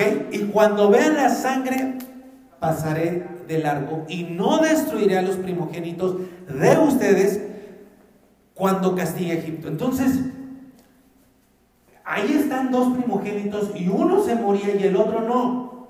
La misma peste, la misma plaga, el mismo virus. A uno sí y a otro no. ¿Te acuerdas lo que dijo Jesucristo en Mateo 24? Uno será tomado y el otro será dejado. Acá, estaban, acá estaba, estaban a punto de verlo. ¿Qué iba a marcar la diferencia entre uno y otro? ¿La fe? Sí, pero dice, necesito una prueba de tu fe, que me obedezcas. Y si yo te digo que mates un cordero, lo cual no había escritura, no había un referente, mata un cordero y le quitas la, sangre, la vas a poner en los inteles y en, los marcos de tu casa, si donde yo vea esa marca, porque me obedeciste, será prueba de que me obedeciste. Porque tu fe, digan conmigo por favor todos acá, fe, es, igual a obediencia. Entonces tú no puedes decir que tienes fe y no obedeces lo que dice la palabra de Dios. Y esto es impresionante. En medio de la pandemia, una pandemia que no sé cómo le, habrán, hubieran llamado, si hubiera sido hoy la pandemia de los primogénitos o de los hijos mayores. Esta gente es que no tenía dinero, recursos, que habían sido esclavos por siglos, estaban seguras en sus casitas. La sangre en sus puertas será prueba de que me obedecen. Ay amigos, ahí en, esta, en esta cristiandad que vivimos en el mundo, hay, como dicen, hay, de todo en la viña del Señor. Entonces, hay de los que a partir de esto dicen, creyendo que es como un talismán, cúbrete con la sangre de Cristo, cúbrete. Y entonces, ¿y cómo me cubro? Dilo así, me cubro con la sangre de Cristo. Y entonces ahí va una persona caminando por la calle sola, no ve la calle oscura y dicen, me cubro con la sangre de Cristo. Y, otra persona este, va, a tener que salir a la calle y, le da miedo por el COVID y dice, me cubro con la sangre de Cristo. No es eso. Porque entonces están reduciendo todo a que sea un talismán, una, idolatría, ¿verdad? A la sangre. No. La sangre de Cristo definitivamente nos cubre, pero no diciendo nosotros, me cubro con la sangre de Cristo. Es que, o sea, entonces tú te cubres con la sangre de Cristo cuando vas a la tienda y cuando llegas ya te la quitaste. Como si fuera un saco, un chal. No. Ajá. Para poder ser rescatado de la maldición, de la y que las bendiciones de la ley nos alcancen y podamos ser benditos en medio de un entorno de maldición, sí debemos creer. ¿Pero qué es la fe? Obediencia. No. Fe es obediencia. Entonces tienes que creer y tienes que obedecer. ¿Qué tenemos que obedecer? ¿Toda la ley? Ya nos dimos cuenta de que es imposible. Entonces, ¿qué tenemos que obedecer? Se los voy a decir. Pero antes les voy a decir otra cosa. Esa noche, Dios les mandó que se reunieran en familia. La noche de la plaga. La noche de la epidemia. Les dijo, reúnanse en familia. ¿Por qué? Porque la familia es importante para Dios. Te pregunto, ¿La familia es importante para Dios? Claro que sí. ¿Tu matrimonio es importante para Dios? Claro que sí. Dios quiere y ordena que ames a tu esposa y a tu esposo. Dios quiere y ordena que ames a tus hijos. Dios te ordena, hijo, que honres a tu padre y a tu madre. Pero nunca que los ames más que a Dios. Mira Mateo 22, 35. Y, y, ay, como decimos acá en México, échate este trompo en la uña. Mateo 22, 35. O sea, agárrate. Dice, y uno de ellos, intérprete de la ley, está narrando Mateo, preguntó, le preguntó a Jesús para tentarle, diciendo, Maestro, ¿cuál es el gran mandamiento de la ley? No tendrás dioses ajenos delante de mí. Primer, primer mandamiento de, de, los diez mandamientos. ¿Cuál es el mandamiento más importante de la ley? Ese, ese hombre estaba esperando que le dijera uno de los 613. Jesús le respondió, amarás al Señor tu Dios con todo tu corazón y con toda tu alma y con toda tu mente. Este es el mandamiento, el primero y más, ¿cómo que el primero? El primero de importancia. No el primero de los diez mandamientos, no el primero de los 613, es el primero porque es el que tiene que estar por encima de todos, porque es el más grande de todos. Amarás a Dios con todo tu corazón, con toda tu alma y con toda tu mente.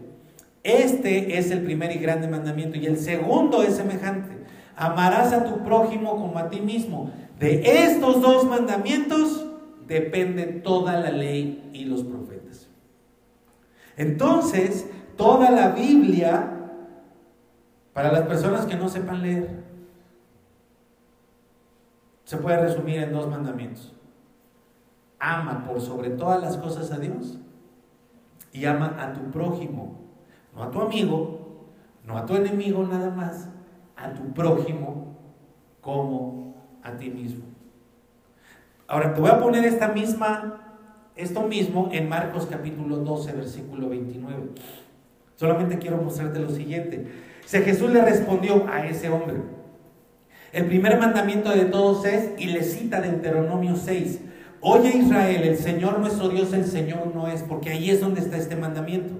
Si tú vas a Deuteronomio 6, te vas a encontrar con este mandamiento. Y amarás al Señor tu Dios con todo. A ver, ayúdenme a leer este versículo 30, por favor, allá en casa. Y amarás al Señor tu Dios con todo tu corazón y con toda tu alma y con toda tu mente y con todas tus fuerzas. ¿Ya viste?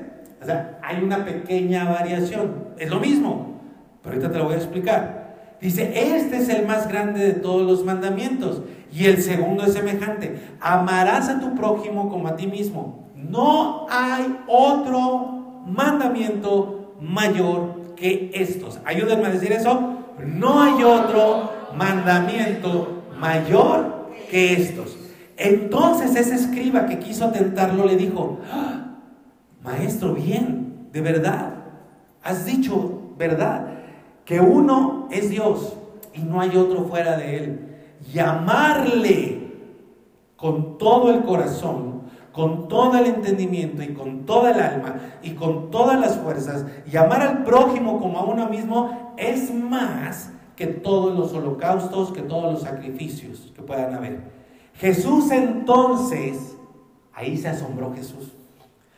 Dijo, wow, este cuate respondió sabiamente. Me quiso tentar, pero le captó. Oh, eso es lo que debemos entender todos. Y mira lo que le dijo, no estás lejos del reino de Dios. Es que lo que le está diciendo, ya encontraste la puerta angosta, ahora entra. Y ya ningún, todos se quedaron así. ¿Ya viste lo que dice al final? Yo, yo te no manches, o sea, eso está muy grueso, decían todos los, los fariseos.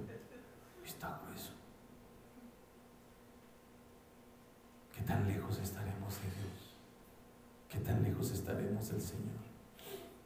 Entonces, Jesús nos muestra claramente que no existe un mandamiento más importante que amar a Dios no citó los diez mandamientos, no habló de los 613, no dijo Deuteronomio, no dijo vamos a Levítico, no dijo vamos al libro de números. Él, en este sentido, hizo a un lado todos los 613, o digamos los puso, para que no vayan a decir, no, que no los quitó, no, no los hizo, los puso atrás de estos dos mandamientos y redujo los 613 a dos, a uno primero, como en el Edén. ¿Cuántos mandamientos había en el Edén? No se me duerman. ¿Cuántos mandamientos había en el Edén? Uno. ¿Quién está diciendo que dos? A ver, ¿cuál era el segundo? No, ¿qué? O sea, ¿no, lo, no, lo dejó, ¿no los dejó comer de los dos árboles? Está tirando a cambio. Uno. ¿Cuántos mandamientos les dio Dios a Egipto, ah, perdón, a, su pueblo aquella noche en Egipto? En, el de la plaga del primogénito. Uno. Uno. Y a nosotros nos da uno. Ama a Dios con todo tu ser. Ya no dice, y cumple con todos estos mandamientos. Y si cumples con todos estos mandamientos, todas estas bendiciones, ya no dice guarda, eh, este, perdón, oye, guarda y pon por obra. ¿Sabes por qué no dice oye, guarda y pon por obra? Porque Jesús oyó, guardó y puso por obra todos los mandamientos. Él sí. A nosotros nos da otro mandamiento. Uno.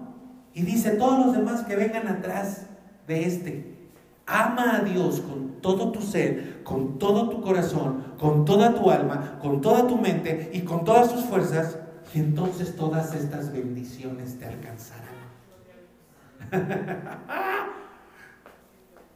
¿Estamos entendiendo? Ahora, pon atención. Él no dijo, cuando le preguntaron, oye Jesús, ¿cuál es el más grande mandamiento? Él no dijo, ama a tu esposa por sobre todas las cosas. Él no dijo, ama a tu hijo por sobre todas las cosas. Él no dijo, ama a tu familia por sobre todas las cosas. No. De hecho, tú no vas a poder amar a tus hijos, amar a tu esposa, amar a tu padre, si tú no amas a Dios de esta manera. Es a Dios, amar a Dios con todo lo que tengas, con todo lo que tengas. Para nosotros es imposible cumplir con toda la ley. Por eso Jesús la cumplió. Luego, siendo inocente Jesús, pagó por todos nuestros delitos. Nos rescató de la maldición. Y entonces, rescatados de la maldición, nos dice, tú nada más cumple un mandamiento. Ámame. Ámame de tal manera que no haya en ti una parte de ti que no demuestre, demuestre como la sangre que lo amas. Entonces dice, ámalo, ama a Dios, el mandamiento, el único que tienes que cumplir, pon atención. El único que tienes que cumplir es ama a Dios con todo tu corazón. Se refiere a tus entrañas. La palabra es cardía en griego, tus entrañas. Por eso, por eso no puedes amar a Dios, ¿sí? Si no están tus entrañas involucradas y nada más te sale de aquí, ¿no? Es ser un robot, un muñeco de ventríloco. Pero si están involucradas tus entrañas, vas a meterle toda la injundia y toda la pasión a lo que hagas para Él. Dice, ámalo con toda tu alma.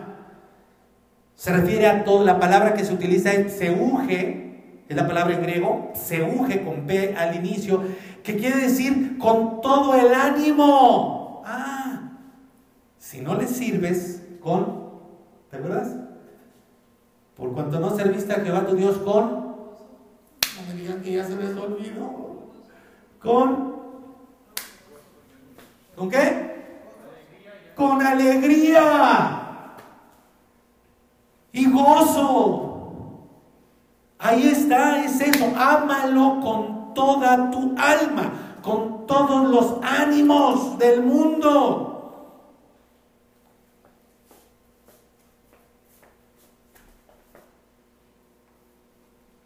Oye, ¿qué estás haciendo? Voy a...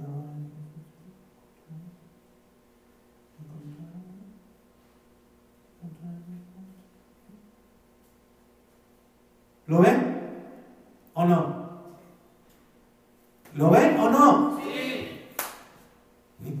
Y, ni siquiera me pueden responder con ánimo.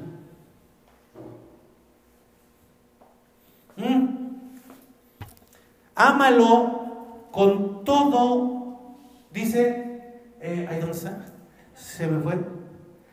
Ámalo con toda tu alma. ¿Dónde está? Ah, no, ese es el. Ámalo con todo el corazón, con todo tu entendimiento. ¿Mm? ¿Me están entendiendo? ¿Ya se les fue el ánimo? ¿Me están entendiendo?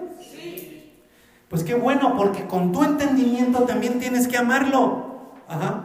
Con tu pensamiento es la palabra dianoia, dianoia. Con todo tu entendimiento. Y luego dice con toda tu fuerza, con toda tu potencia, con toda tu productividad. Es la palabra ishus.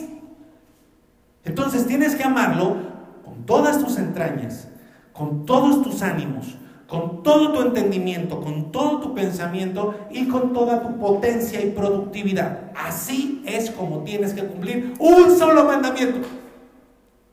En vez de cumplir 613, alá se va. Cumple uno con todo tu ser. Y eso sí es posible para ti.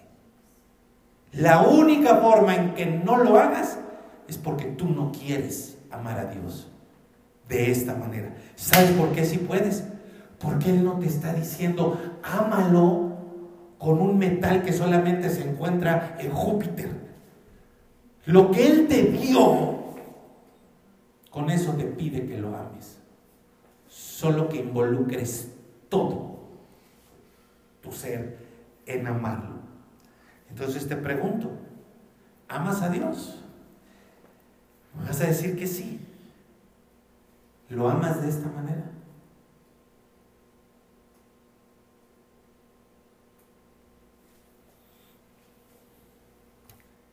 De eso depende que estés en maldición o en bendición. Pastor, pero no fue uno, nada más, fue, fueron dos, sí.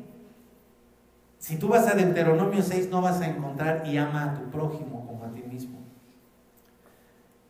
Pero el Rey Jesús lo, lo agregó.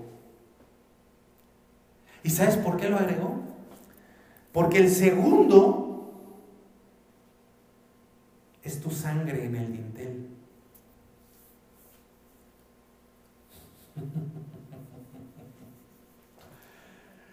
¿No?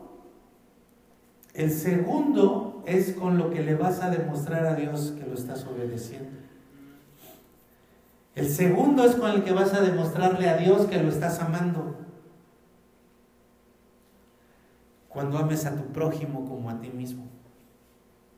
Si tú amas a Dios, la resultante lógica es que tú vas a amar a tu prójimo como a ti mismo, sea tu amigo o sea tu enemigo, te caiga bien o te caiga mal. Tengo una personalidad, quién sabe cómo, o tengo una personalidad, quién sabe cuál. Porque a ti no te importa qué personalidad tenga, ni lo que te haya hecho o no te haya hecho. Tú amas a Dios con todo tu ser, solito vas a amar a tu prójimo como a ti mismo. Les pregunto aquí, ahora respóndanme todos aquí y allá en casa. Fuerte y claro. ¿Aman a Dios? Sí. Me voy a saltar la, la segunda pregunta, me voy a ir a la tercera. ¿Lo quieren amar de esta manera? Sí. Porque la segunda hubiera sido, lo amas de esta manera y ahí los hubiera metido en aprietos, ¿verdad? Pero vamos a decir, si queremos amar a Dios de esta manera. Entonces, amar a Dios te va a hacer tener una comunión con Él o no. Porque si tú amas, imagínate, aquí tengo una, una parejita hermosa, ¿no? Yo les pregunto, oye, ¿amas a, a tu fulanita? ¿No? Sí, con todo mi corazón. Oye, ¿cada cuándo se ven? Como cada ocho meses. Oye, ¿tú amas a tu fulanito? Sí. Pues, oye, ¿y, tienen comunión cada cuándo? No, pues como 15 minutos ahí cada tres meses. ¿Les, creerías? No. Mira lo que dice primera carta de Juan, capítulo 1, versículo 6. Si decimos que tenemos comunión con Él, y hoy vamos a tener aquí comunión, la, la Santa Cena, y andamos en tinieblas, ¿qué hacen las tinieblas con el amor? Las enfrían, lo enfrían. Entonces, si tú dices que tienes una relación con Dios, pero andas en tinieblas, tu amor por Dios se va a enfriar. Porque las tinieblas enfrían, enfrían el amor.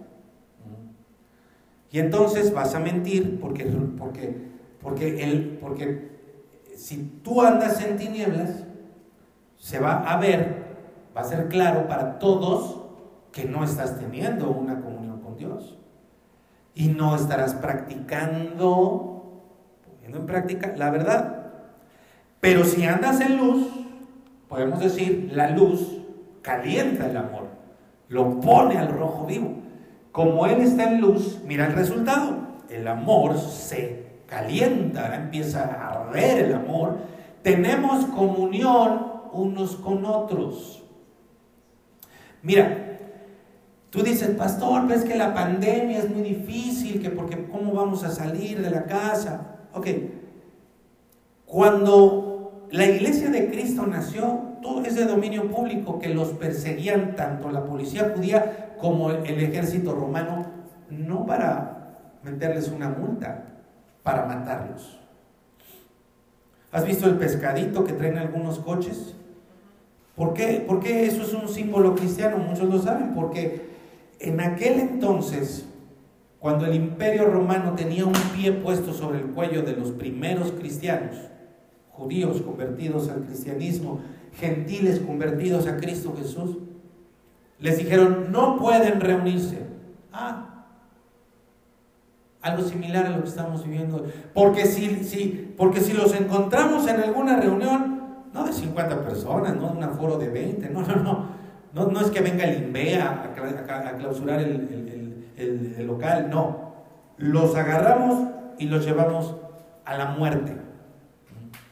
¿Qué hicieron ellos?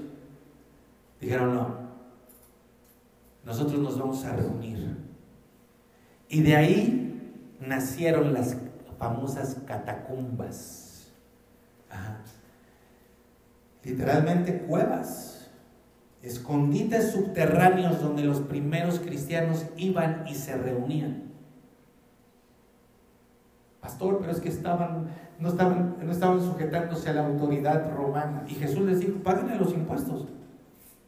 Sí, sujétate. Pero si ya te dice que pongas a ese imperio por encima de mí, no, ahí sí no. Y entonces ellos tenían comunión con Dios. Y el resultado es que ni el castigo ni la amenaza de muerte por tortura evitaba que ellos se reunieran y que tuvieran comunión. Porque si andamos en luz, el resultado inmediato es que tienes comunión con otros. Papá, si tú ves que tu hijo está enclaustrado, metido ahí en su cuarto y no sale, no digas, ay, es que él es así. No. Anda en tinieblas. Anda en tinieblas. El resultado de andar en luz es un fuego en el amor que se ve en práctica en la comunión unos con otros. Y la sangre de, Jesucristo, su Hijo, está limpiándonos de nuestros pecados.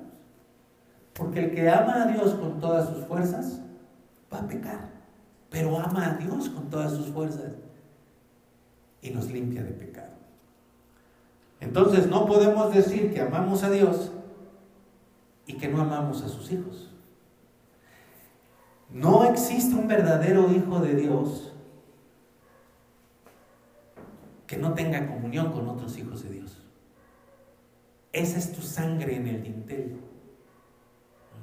Esa es la prueba de que la maldición, de que la peste no va a venir sobre ti. Esa es la prueba de que, eh, de que tú estás teniendo una relación con Dios, que ames a los hijos de Dios que son tus hermanos. No puedes decir que amas a Dios y que no ames su iglesia. Porque su iglesia no es la construcción. Nosotros tenemos que cuidar, comprar y cuidar una construcción que Dios nos dará en su momento. Pero no porque eso sea la iglesia, sino para que estemos cómodos, seguros. No amamos al edificio, proveemos para el edificio, pero tú amas a la iglesia. Tú amas a la iglesia. Mira, tú me puedes venir a decir, oye pastor, yo creo que fulano de tal está actuando mal.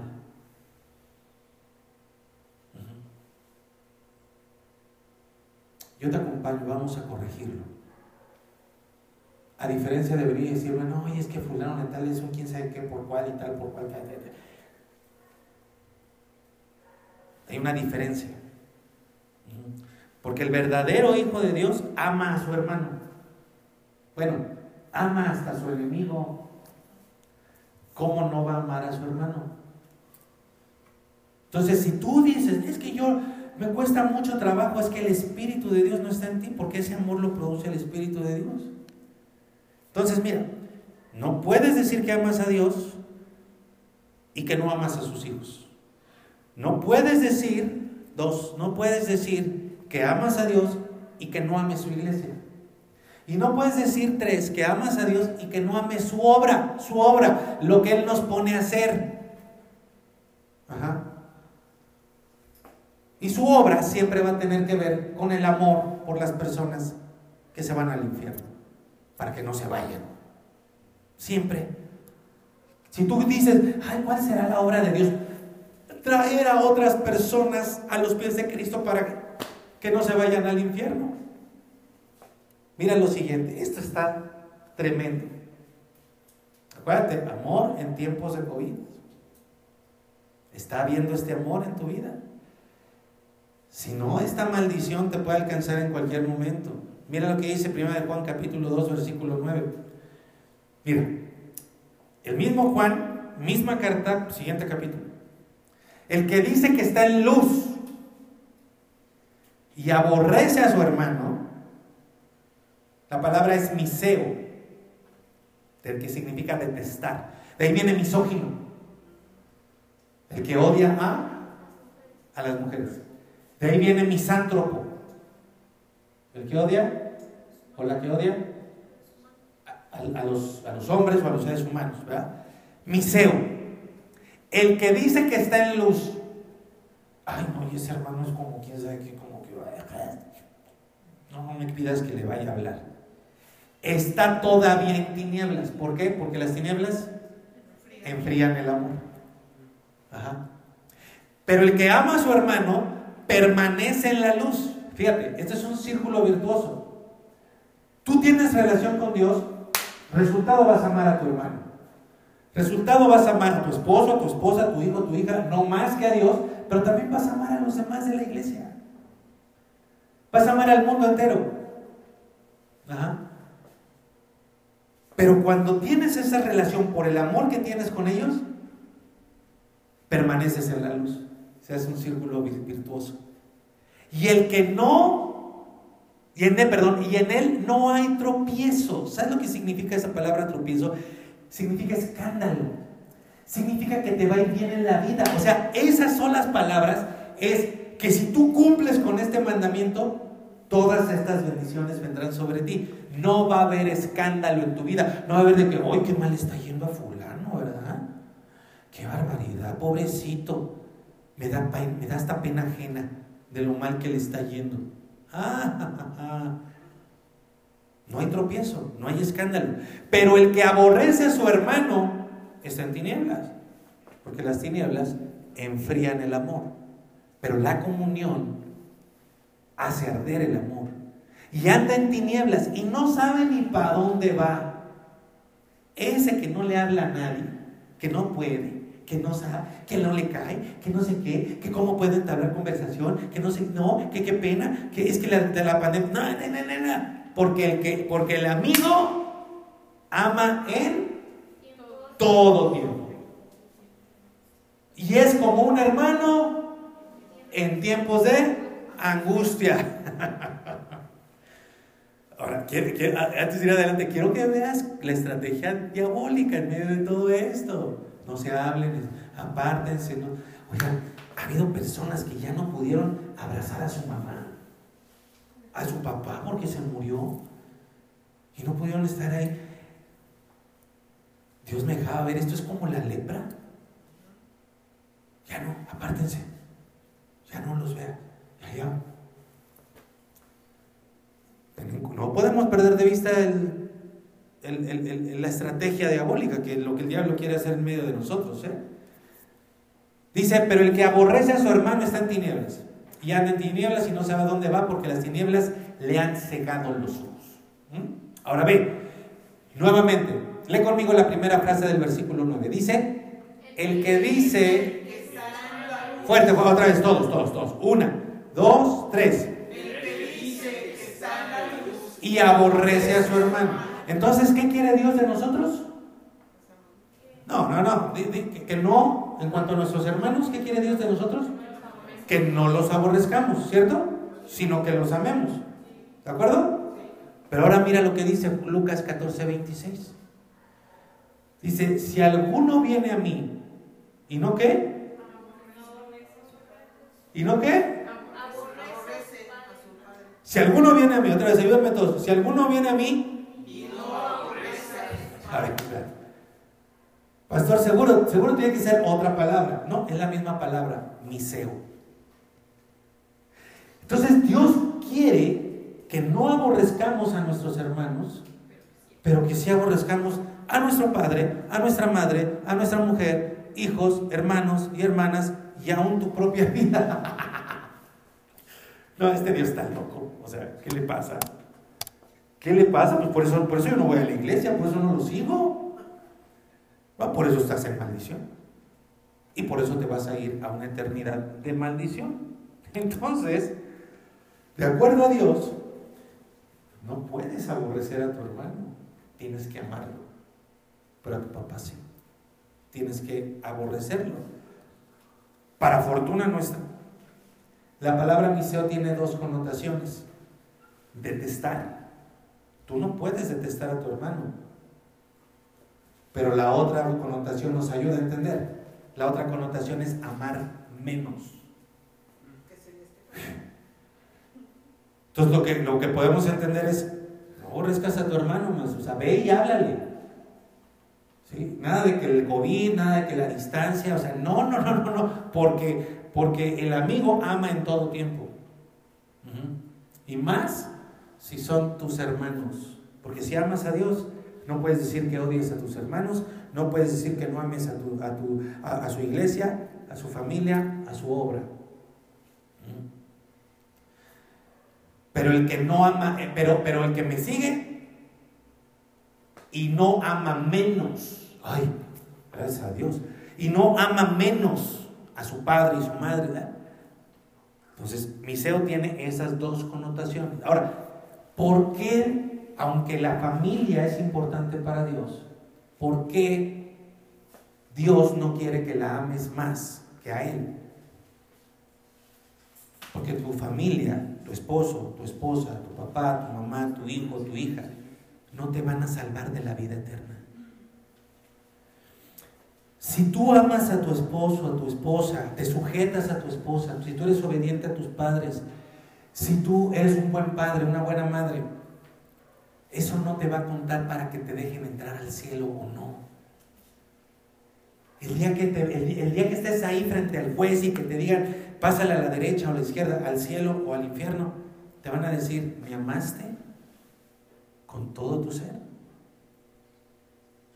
Esa es la sangre en el dintel, tu amor por Dios, que se va a ver hecho realidad en tu amor por tu prójimo. Solo tu amor a Jesucristo te va a dar acceso a la eternidad junto al Padre. Y la forma de demostrar ese amor a Dios es amando a tu prójimo como a ti mismo. Pero ahora ve, ve, ve, ve por qué el mundo está como está. Ve por qué el mundo está bajo maldición. Porque toda la gente vive al revés. ama a su familia, o al menos eso dicen, porque hay quien, quien ni a su familia ama, pero la ponen como, como razón de por qué no van a la iglesia, ¿no? Dicen que aman a su familia, pero aborrecen a sus hermanos. Y si tú aborreces a tu prójimo, aborreces a Dios. Detestas a Dios. No les hablan por teléfono, ni un mensaje, no se ven, no intentan nutrir la relación, no toman la iniciativa. Por ejemplo, les decía al principio, ya voy a terminar, el orden en la familia es que el esposo ame a la esposa y el esposo a al esposo, la esposa al esposo. Este es un ejemplo de para que veas por qué tienes que amar más a Dios. El orden en la familia es que el esposo ama a la esposa y la esposa ame al esposo. ¿De acuerdo? El día en que uno de ellos dos empiece a amar más a sus hijos que al esposo, ese día van a empezar a, venir un montón de problemas a esa familia. Pero hay todavía otra cosa. ¿Sí me entendieron el ejemplo? Pero ahora te voy a dar una última cosa en este como ejemplo. El amor por tu familia, por tu esposo, tus hijos, lo que sea, podría llevarte a idolatrarlos, a ponerlos como ídolos. Ajá. Y entonces te pondrán del lado equivocado de la historia. Mateo 24, que es, cierro con este texto, y uno, dos más. Ah, no es cierto, ya voy para allá. Todavía no cierro, pero ahí va. Mira lo que dice 24.9, que es el capítulo donde Jesús habla de la, de la, del último tiempo. Mira lo que dice que va a pasar porque se enfría el amor. Entonces los entregarán a tribulación y los matarán. Y serán aborrecidos por todas las naciones por causa de mi nombre. Eso no estaría tan mal, por causa de su nombre. Pero mira, entonces muchos tropezarán y se traicionarán unos a otros. Y se aborrecerán unos a otros. Por esto viene maldición. Bueno, termino. Lo único, mis queridos amigos, que nos va a mantener seguros en estos tiempos de maldición, de pandemia, en estos tiempos peligrosos por lo que estamos viendo, peligro de muertes, de muerte inclusive, de crisis económica, de caídas de sistemas, de llegadas de nuevos presidentes y todo esto, es una sola cosa. Es amar a Dios con todo tu ser y a tu prójimo como a ti mismo. Son los dos únicos mandamientos y si te das cuenta es uno solo, porque el segundo se deriva del primero. Obedecer a Dios es amar y servir a tus hermanos. ¿Qué es lo que nos está diciendo Dios en este tiempo? Tenemos que empezar a romper el cerco que nos han querido imponer. Y podemos hacerlo de manera astuta, sin ser irresponsables con lo que estamos viviendo. Pero lo que Dios nos está llamando el día de hoy, amigos, aquí que están aquí presentes, allá iglesia, en cualquier lugar donde estés, es que necesitamos empezar a reforzar la unidad entre nosotros. Amar a Dios por sobre todas las cosas y amar a nuestro prójimo como a nosotros mismos. Déjame decirte, no requiere que sientas cosas bonitas por alguien, ¿eh? requiere obediencia. Si tú amas a Dios, vas a amar a tu hermano, aunque no sientas amarlo. Por eso el amor es un mandamiento. Porque Dios ya sabe que no te iban a caer bien, que no ibas a sentir, que no ibas a tener ganas. Y por eso es el único mandamiento que tienes que cumplir. Las emociones afectivas por esta o por aquella persona van a venir después, cuando empieces a andar en luz y el amor se empiece a encender. Dos cosas concretamente las que tenemos que hacer. Amar a Dios se resume en esto, por favor. Mateo 28, 18. Jesús se acercó a ellos y les habló diciendo, Toda autoridad me es dada en el cielo y en la tierra. Por tanto, vayan y hagan discípulos en todas las naciones, bautizándolos en el nombre del Padre, del Hijo y del Espíritu Santo. Ve todo lo que hace un, uno que ama a su prójimo, enseñándoles que guarden todas las cosas. Iglesia, no, me, no quiero perder tiempo en ningún tipo de, de regaño o reprimenda. Amas a Dios, tienes que estar en discipulado. No puedes poner a tu hija, a tu hijo, a tu esposo o a tu esposa como pretextos para no ser parte de un discipulado.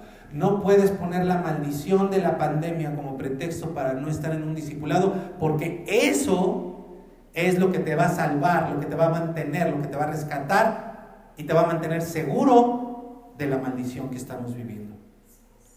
Entra ya en un discipulado. Si tú has dejado colgado a tu discipulador, ve y pídele perdón. Eso es de hijos de Dios. Y si tú has fallado como discipulador, sacúdete hoy, pídele perdón a tu padre y ve y empieza a discipular a tu grupo. Entra, te lo ruego, en un discipulado. Es orden de Jesucristo al que tienes que amar. Amarlo con todas tus fuerzas para que hagas el gasto de discipular y de ser discipulado. Por eso es, amas a Dios, ama su obra. Ama su obra, ama su iglesia, que son las personas. Mateo 20, 20 26 dice, pero entre ustedes será completamente diferente que en el mundo, dice Jesús. El que quiera ser grande debe servir a los demás. ¿Y servirlo con? Servir con alegría y gozo. Otra vez, servir con y gozo. Y el que quiera ocupar el primer lugar de honor debe ser un esclavo de los demás.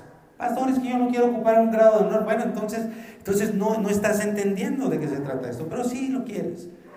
28. Recuerden, dice Jesús, recuerden que yo, el Hijo del Hombre, no vine para servir, sino para que me sirvan. ¿Cómo puedes amar a Dios y no tomar su ejemplo?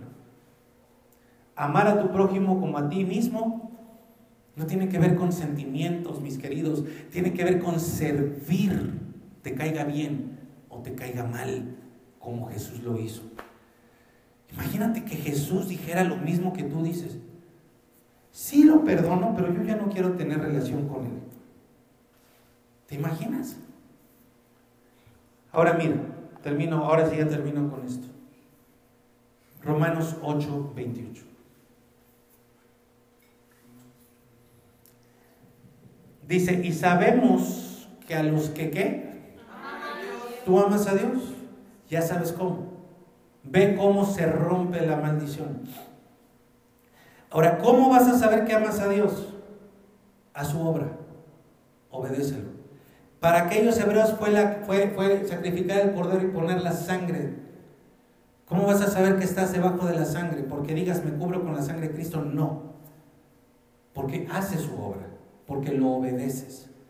Y Jesús te diría, si yo te veo que tú estás haciendo discípulos, sabré que estás bajo la sangre y que la pandemia va a pasar de largo. Si, dicho de otra manera, si tú, si, si, si tú estás, si tú me amas y veo que amas a tu prójimo y lo sirves con alegría y amas mi obra, yo me voy a dar cuenta de que ahí está la bendición que yo he enviado y mi maldición pasará por encima de ti. Y sabemos que a los que aman a Dios, todas las cosas, aún la pandemia, me ayuda bien. ¿Por qué son tan tímidos en ese amén? Aún la pandemia me ayuda bien. ¿Qué quiere decir eso, pastor? No yo, Pablo, el Espíritu Santo. Esto es a los que conforme a su propósito son llamados. Y mira lo que dice el 35. El que ama a Dios dice esto. ¿Quién me puede separar del amor de Cristo? ¿Tribulación? ¿Lo que vivimos? No. El mundo puede estar atribulado. Yo voy a estar pegado a mi amor, que es Jesucristo. ¿Angustia? Tampoco.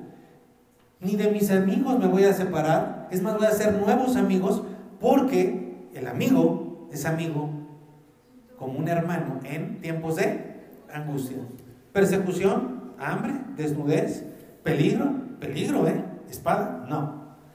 Mira, dice, como está escrito, por causa de ti somos muertos todo el tiempo. O sea, nos vamos a morir. Somos contados como ovejas de matadero. Así nos ve el mundo, como ovejas para el matadero. Pero antes, ojo, en todas estas cosas somos más que vencedores por medio de aquel que nos amó. ¿Ves? Todo es amor. Ahora, ¿por qué soy más que vencedor por encima de la pandemia? Porque si tú eres un hijo de Dios, que ama a Dios, escúchame esto, porque si tú eres un hijo de Dios que ama a Dios y se contagia de COVID y muere, tú debes de saber que tú no moriste por COVID. Tú te moriste porque tu Padre te llamó a su presencia para darte tus galardones y tu recompensa.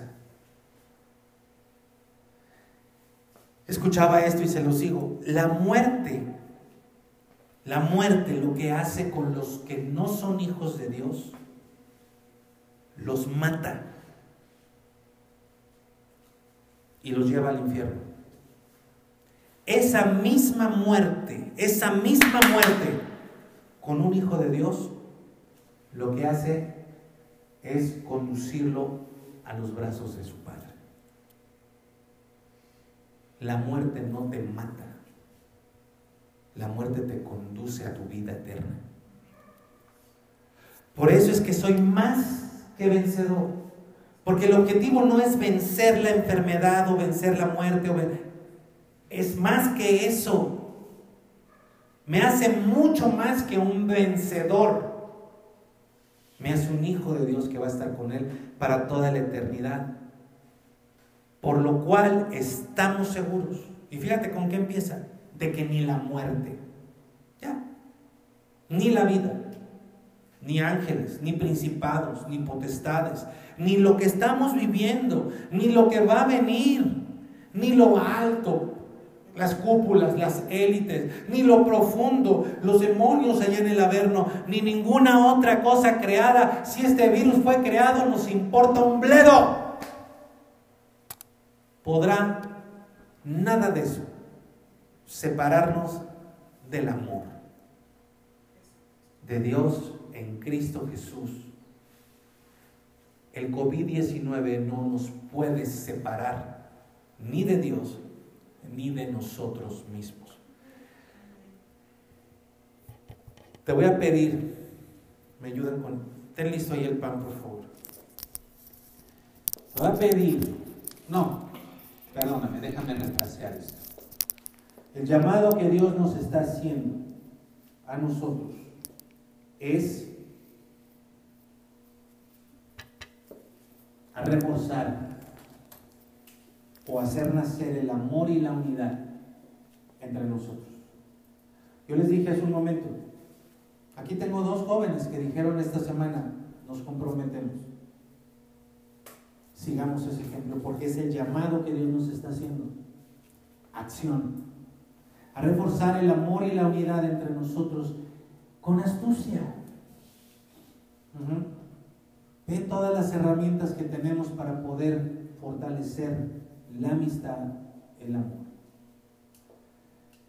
Entonces, ¿no has hecho crecer el amor entre tus amigos? Córrele. ¿No estás reforzando o poniendo en orden tu hogar, eh, perdón, tu matrimonio? Apúrate, por favor, todavía tienes tiempo. En breve ya te van a llamar a que te vayas al trabajo. ¿No se están reforzando los lazos entre tu familia? apúrate por favor, apúrate. Bien, todo eso es bueno, pero nada de eso te salva. La mesa del Señor nos llama a tener comunión con Él. Y si tenemos comunión con Él, se va a ver reflejado en la comunión entre nosotros. Y esa comunión está caracterizada por el servicio. Y el mejor servicio que podemos dar es discipular, ser discipulados y discipular a alguien. Comencemos por ahí. Empieza esta semana a hacer llamadas. Por esto es que yo empecé, ya a hacer llamadas y voy a hacer otras cosas más en estos días para ustedes y con ustedes. Ya lo verán, porque yo voy a tomar acciones para reforzar el amor y la unidad entre nosotros. Ya lo verán. Pero empieza a hacerlo tú. Empieza, empieza con tus amigos. Empieza con tus hermanos. Empieza a llamar. A tener ese tiempo de comunión con ellos, videollamadas. Si puedes invitarlos a tu casa, invítalos. A mí me da mucha alegría cuando recibo a alguien en casa o cuando me permiten ir a visitar a alguien. Empieza a hacerlo. Y yo quiero decirte esto. La comunión, la Santa Cena, el partimiento del pan, todo se reduce a eso. Pero es lo más importante. El amor. El amor. El amor que Dios tuvo por ti y que sigue teniendo. El amor que tú recibes es el mismo que vas a dar. Entonces, ¿quieres tener comunión con Dios? Sí. ¿Quieres venir a la mesa y tomar el lugar que Él tiene para ti? Sí. Fíjate cómo es una mesa donde se come, pero donde lo importante no es que vayas a comer, sino vas a tener comunión. Él no te invita a comer, Él te invita a tener comunión. Porque lo más importante es la relación. Entonces, así como Él te invita, tú vas a invitar. Pero a lo mejor se pueden echar un cafecito, una conchita, unos taquitos. Pero eso no es lo importante. Lo importante es tener comunión. Ya dejaste tu grupo de discipulado, tómalo. Ya, esa es la acción que debes tomar, entre otras. Dejaste de ir a tu grupo discipulado, métete, chaval, regresa pídele y dile, oye, perdóname. no valoré tu esfuerzo, discúlpame, pero aquí estoy. ¿Amén o no? Habla, ve, toma la iniciativa, invita, como Cristo te está invitando. Toma por favor una porción del, pan.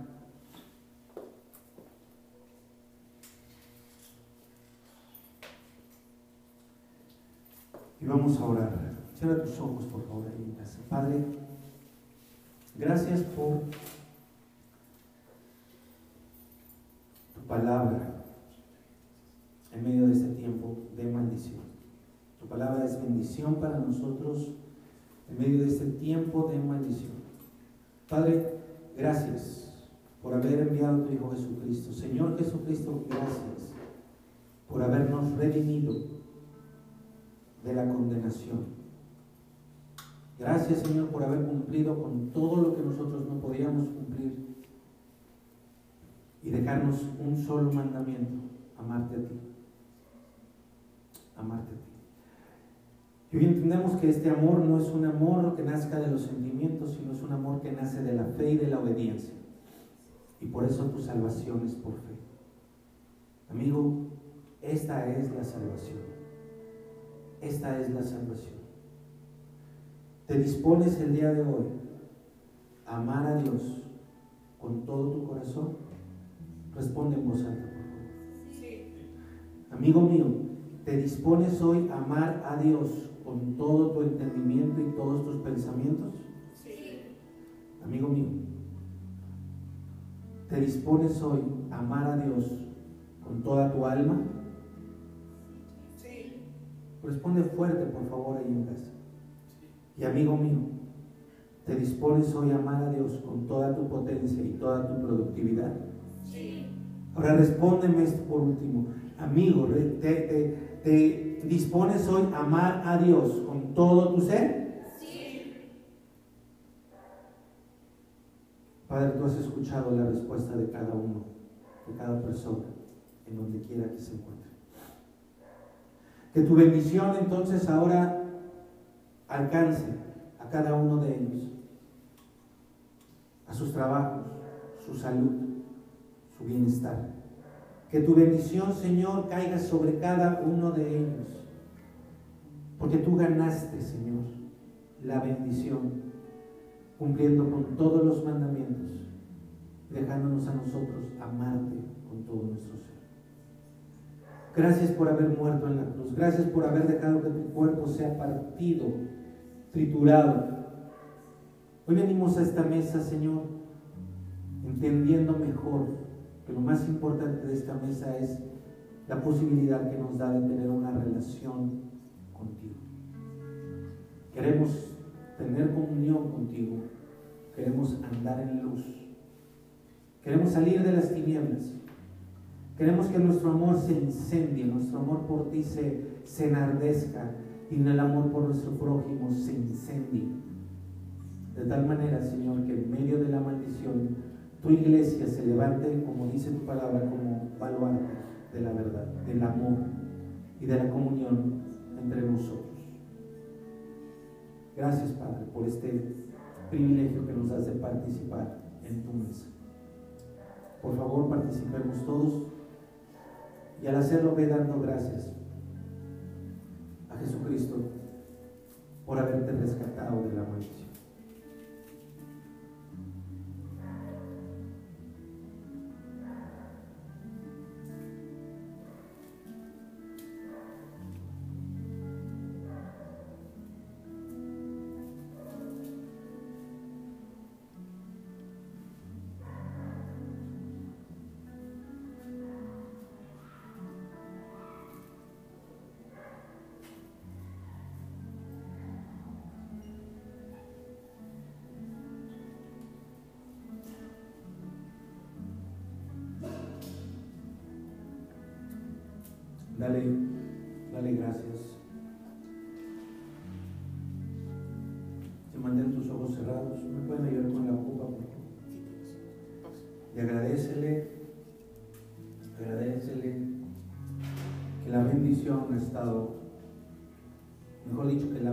No te ha tocado. Pero ahora agradecele por la bendición que vendrá sobre ti. Porque tú estás dispuesto a poner tu obediencia sobre la puerta de tu casa. Donde el Señor vea obediencia, pasará de largo. Todo esto va a pasar. Y tú no solamente vas a estar seguro, vas a estar mayormente bendecido de lo que estabas antes de entrar en esta pandemia. Tú ya lo leíste, ya lo aprendiste. Es Dios el que envía todo esto como juicio para que nos arrepintamos de todo nuestro corazón. Arrepiéntete, vuelve a sus caminos, disponte a obedecer y la bendición va a venir sobre ti. Serás bendito en tu salida. Serás bendito aquí en la ciudad, dice. Serás bendito allá en el campo. Y a pesar de la inseguridad y de la maldad creciente que haya en las calles de tu ciudad, serás bendito cuando salgas.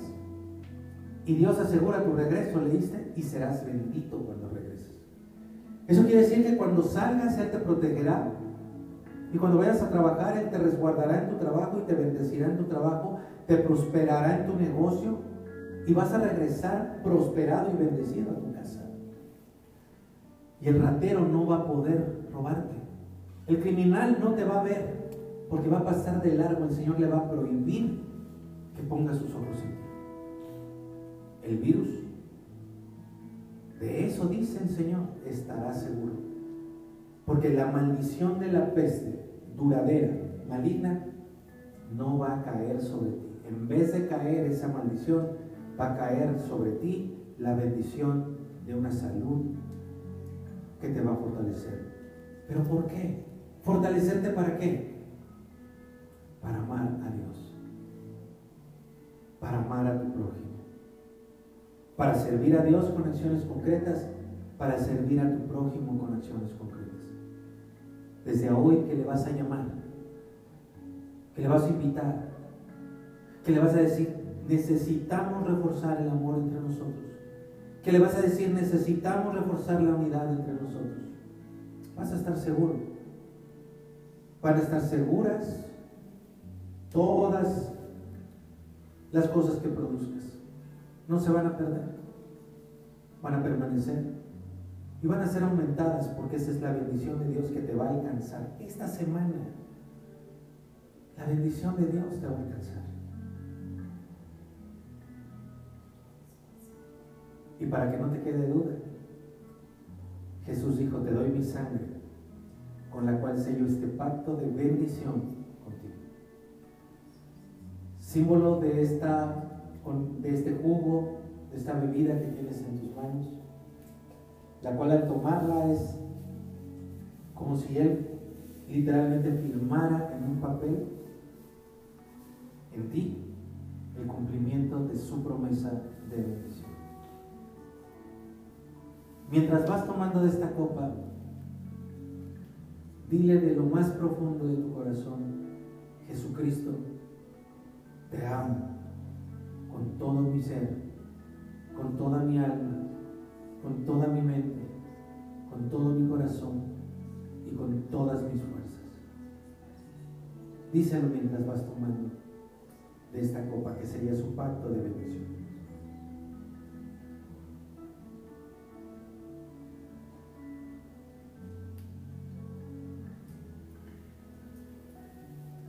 Y ahora Jesucristo te dice, ve y sé amigo y muéstrate como un hermano en tiempo de angustia.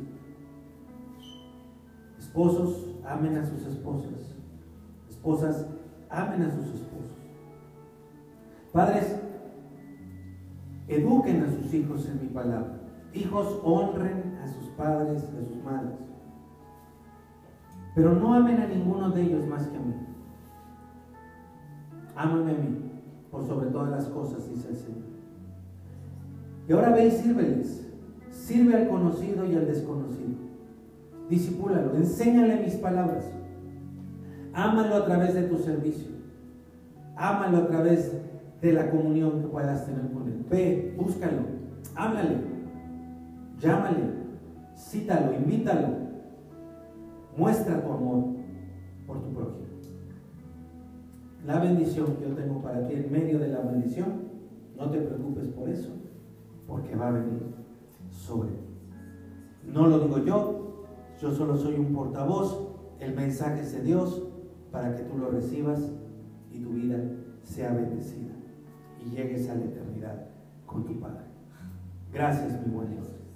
Gracias, gracias en el nombre precioso y maravilloso de nuestro Redentor y Salvador Jesucristo.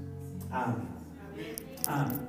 Vamos a alabarle, por favor, y quedamos despedidos y listos para iniciar esta semana llena de bendición.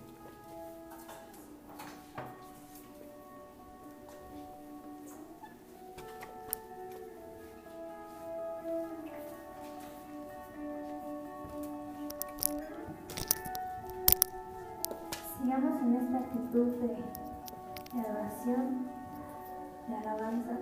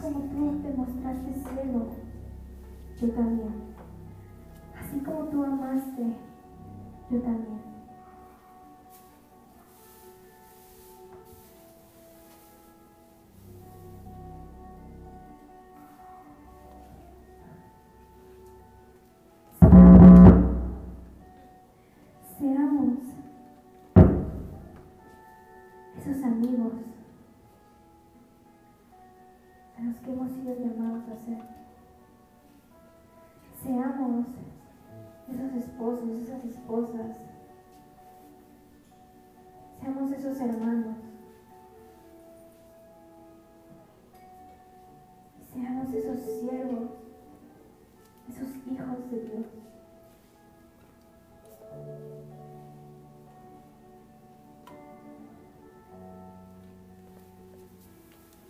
Vamos a demostrarle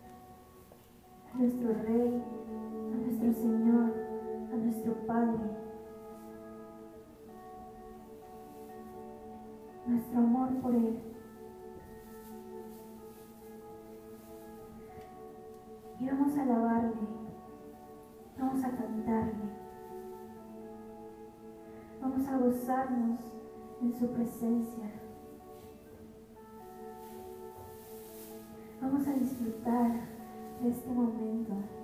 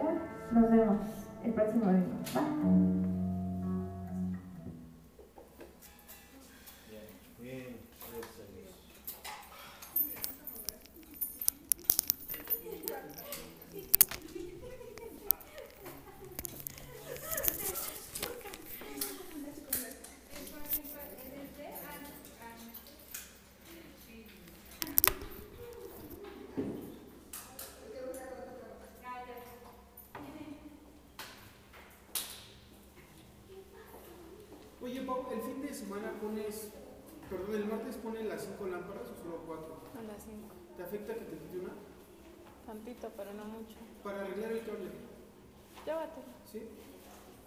¿Pero te vas a llevar el cable? Ah, bueno, sí, porque te llevas eso, ¿no? Sí. Sí, sí, sí, llévatelo, ya. Ya entendí.